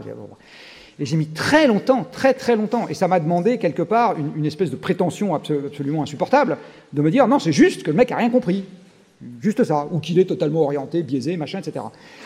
Euh, donc il y a une incapacité à faire la pédagogie du problème auprès de la population parce que les médias ne font pas correctement leur job, parce que l'éducation nationale ne fait pas correctement son job, soit dit en passant, euh, et parce que dans les établissements d'enseignement supérieur, je suis ravi qu'on m'ait donné l'occasion de m'exprimer devant vous.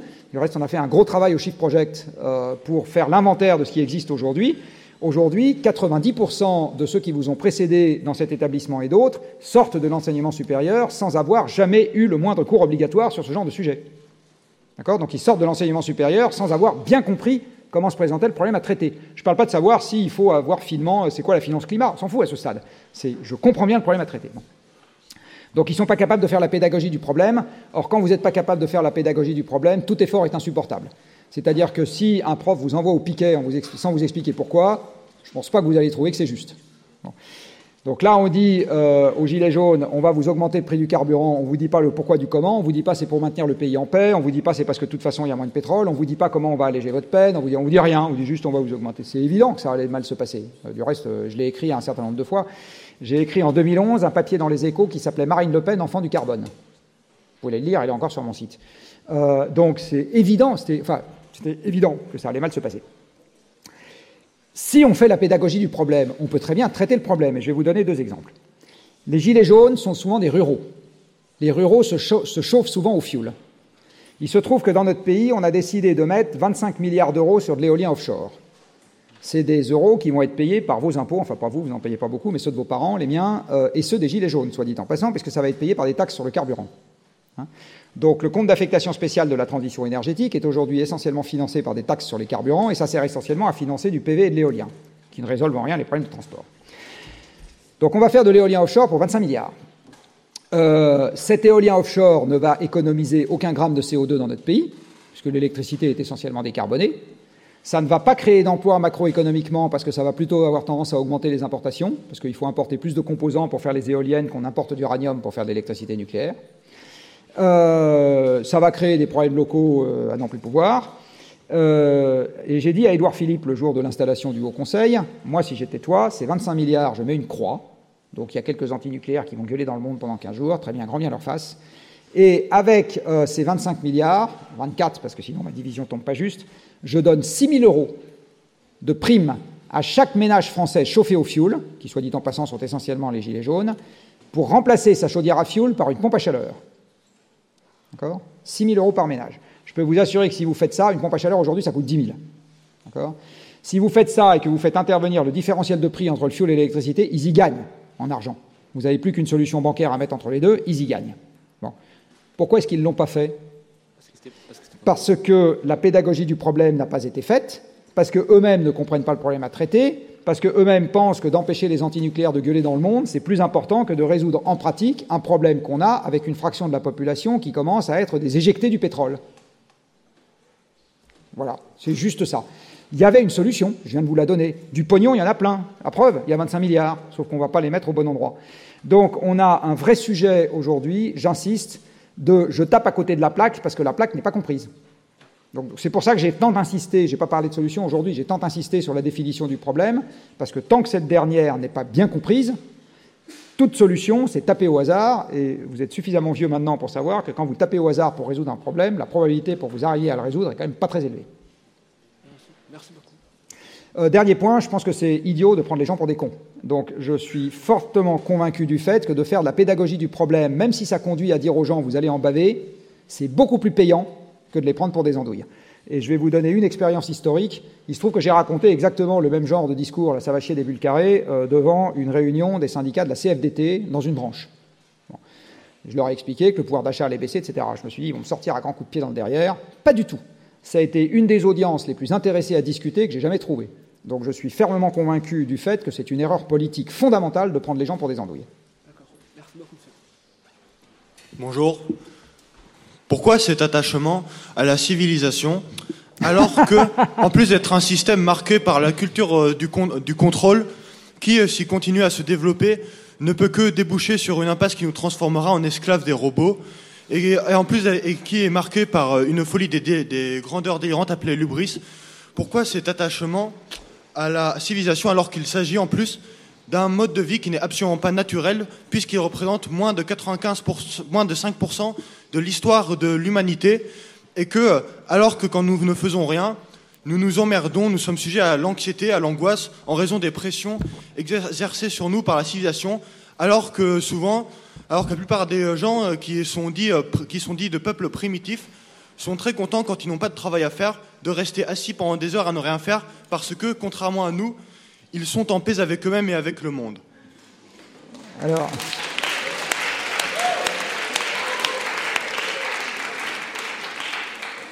Eh bien, je n'ai pas la réponse. Dit autrement, pourquoi est-ce qu'on est comme on est? C'est une bonne question. Euh, j'aimerais bien avoir la réponse. Alors, je vais. Je vais... Pourquoi est-ce qu'on se met à faire des choses qui, avec le recul du temps, paraissent être des conneries? Ben, Parce que de temps en temps, on se trompe. On est tous ainsi faits. Je ne sais pas si vous, vous avez jamais fait d'erreur dans votre vie. Moi, j'en ai fait. Euh, donc, de temps en temps, on se trompe. Et alors, de temps en temps, on peut se tromper collectivement. Euh, malheureusement, il y a plein d'exemples historiques où, de temps en temps, on se trompe collectivement.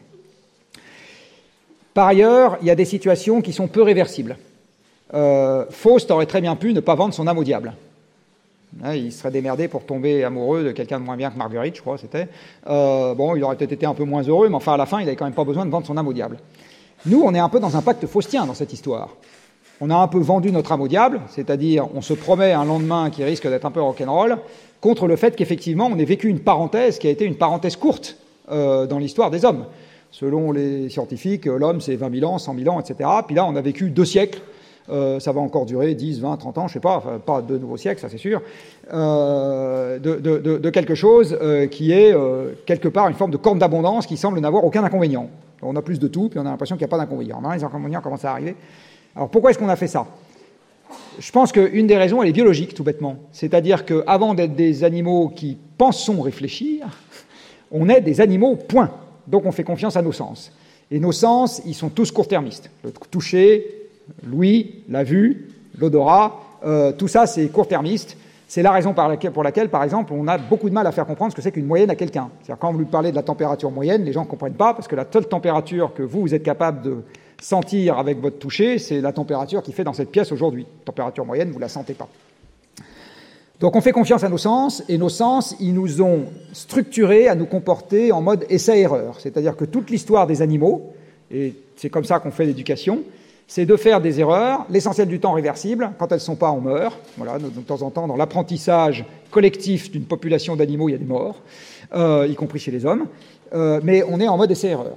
Là, on est face à des problèmes globaux qui ne se contentent pas d'un mode essai-erreur. Donc il faut qu'on arrive à s'extraire de notre biologie pour arriver à répondre positivement à la question que vous posez, et c'est vachement dur de s'extraire de sa biologie. Alors une fois que j'ai dit ça, qui est une façon de dire pourquoi, ben, j'en sais rien, ça s'est passé comme ça, puis parce qu'on est des animaux, euh, moi j'ai une deuxième question qui me paraît plus intéressante, qui est une fois qu'on sait ce qu'on sait, comme disait l'autre, euh, qu'est-ce qu'on peut faire d'utile pour que ça se passe un peu mieux plutôt qu'un peu plus mal? Voilà, parce que admettons qu'on soit dans la merde, comme vous venez de le dire simplement, euh, eh bien, qu'est-ce qu'on peut, peut faire pour ce qui est en plus un peu simpliste, parce que cette merde a plein de bons côtés. Je ne sais pas si vous êtes très malheureux de devoir étudier à Sciences Po plutôt que de devoir aller ramasser des patates. Je ne sais pas. Euh, mais euh, une fois qu'on... Je, vous laisse la réponse.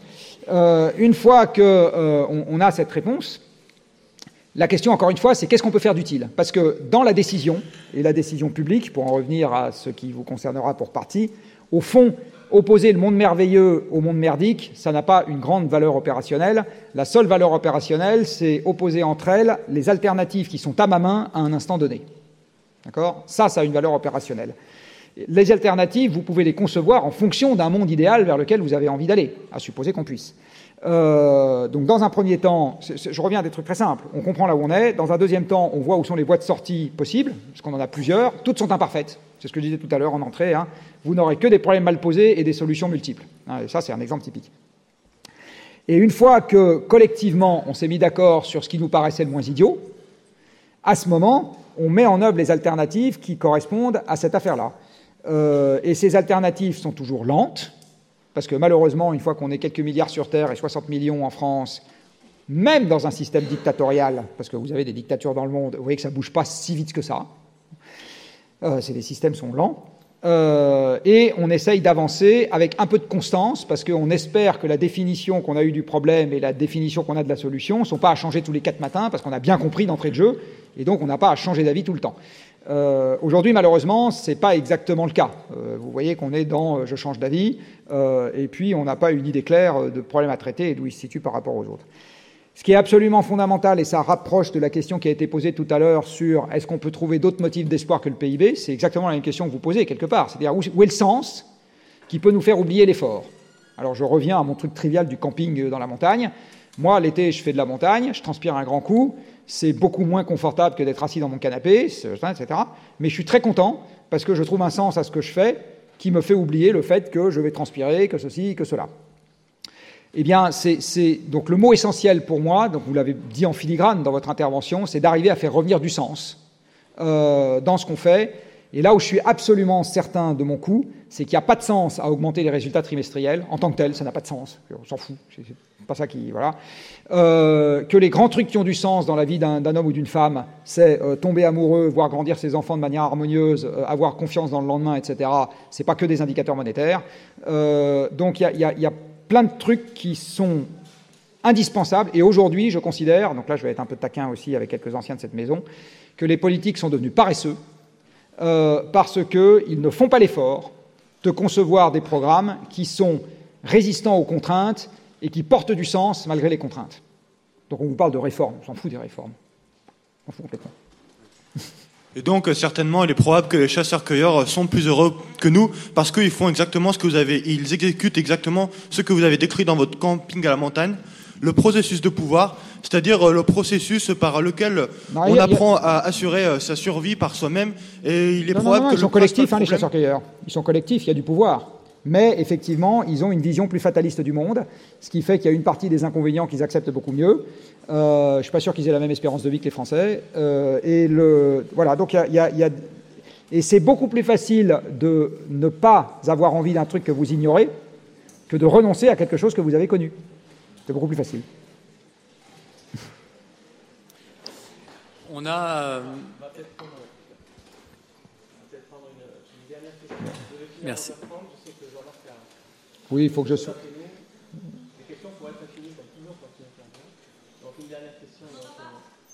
Euh, C'était une dernière question. D'accord. La question est celle de la limite physique du temps. Alors, vos amis les, journalistes nous communiquent euh, deux fois par jour l'indice euh, du CAC 40. Oui. Avez-vous, existe-t-il un indice qui pourrait justement sensibiliser de manière quotidienne les gens au réchauffement climatique ou au progrès qu'on pourrait faire pour diminuer ces, ces Non. Vous, n'avez pas quelque chose qui peut se calculer Non, vous n'avez pas d'indicateur quotidien pertinent sur un problème qui est long. D'accord. Donc la réponse est non. Et la réponse, c'est euh, ce que j'ai dit tout à l'heure, il faut supprimer la cotation en continu des entreprises, comme ça vous supprimerez les deux minutes de temps d'antenne sur France Info payé avec mes impôts à raconter des conneries. Et un moyen de sensibiliser au quotidien alors? En parler et en parler et en parler. Enfin, je veux dire, je le redis, tant que la pédagogie du problème n'est pas faite, vous savez, mon père qui était enseignant disait l'enseignement est un non-rabâchage. Bah oui, l'enseignement est un non-rabâchage. Donc en parler et en parler et en parler. Pourquoi l'économie est importante? Parce que vous entendez parler que de ça quand il est question d'indicateurs quantifiés. Donc en parler, en parler et encore en parler. Donc un des trucs utiles que vous pouvez faire, c'est engueuler un journaliste à chaque fois qu'il n'en parle pas assez ou qu'il en parle de travers, et je vous assure qu'il y a du boulot. Merci.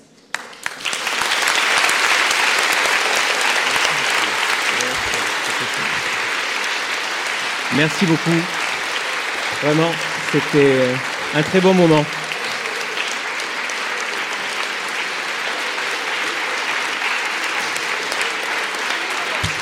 je vais finir.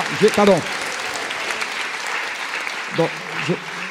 Donc je vais finir quand même en vous disant ce que je dis à mes élèves quand je termine mon cours. Bonne chance pour l'avenir.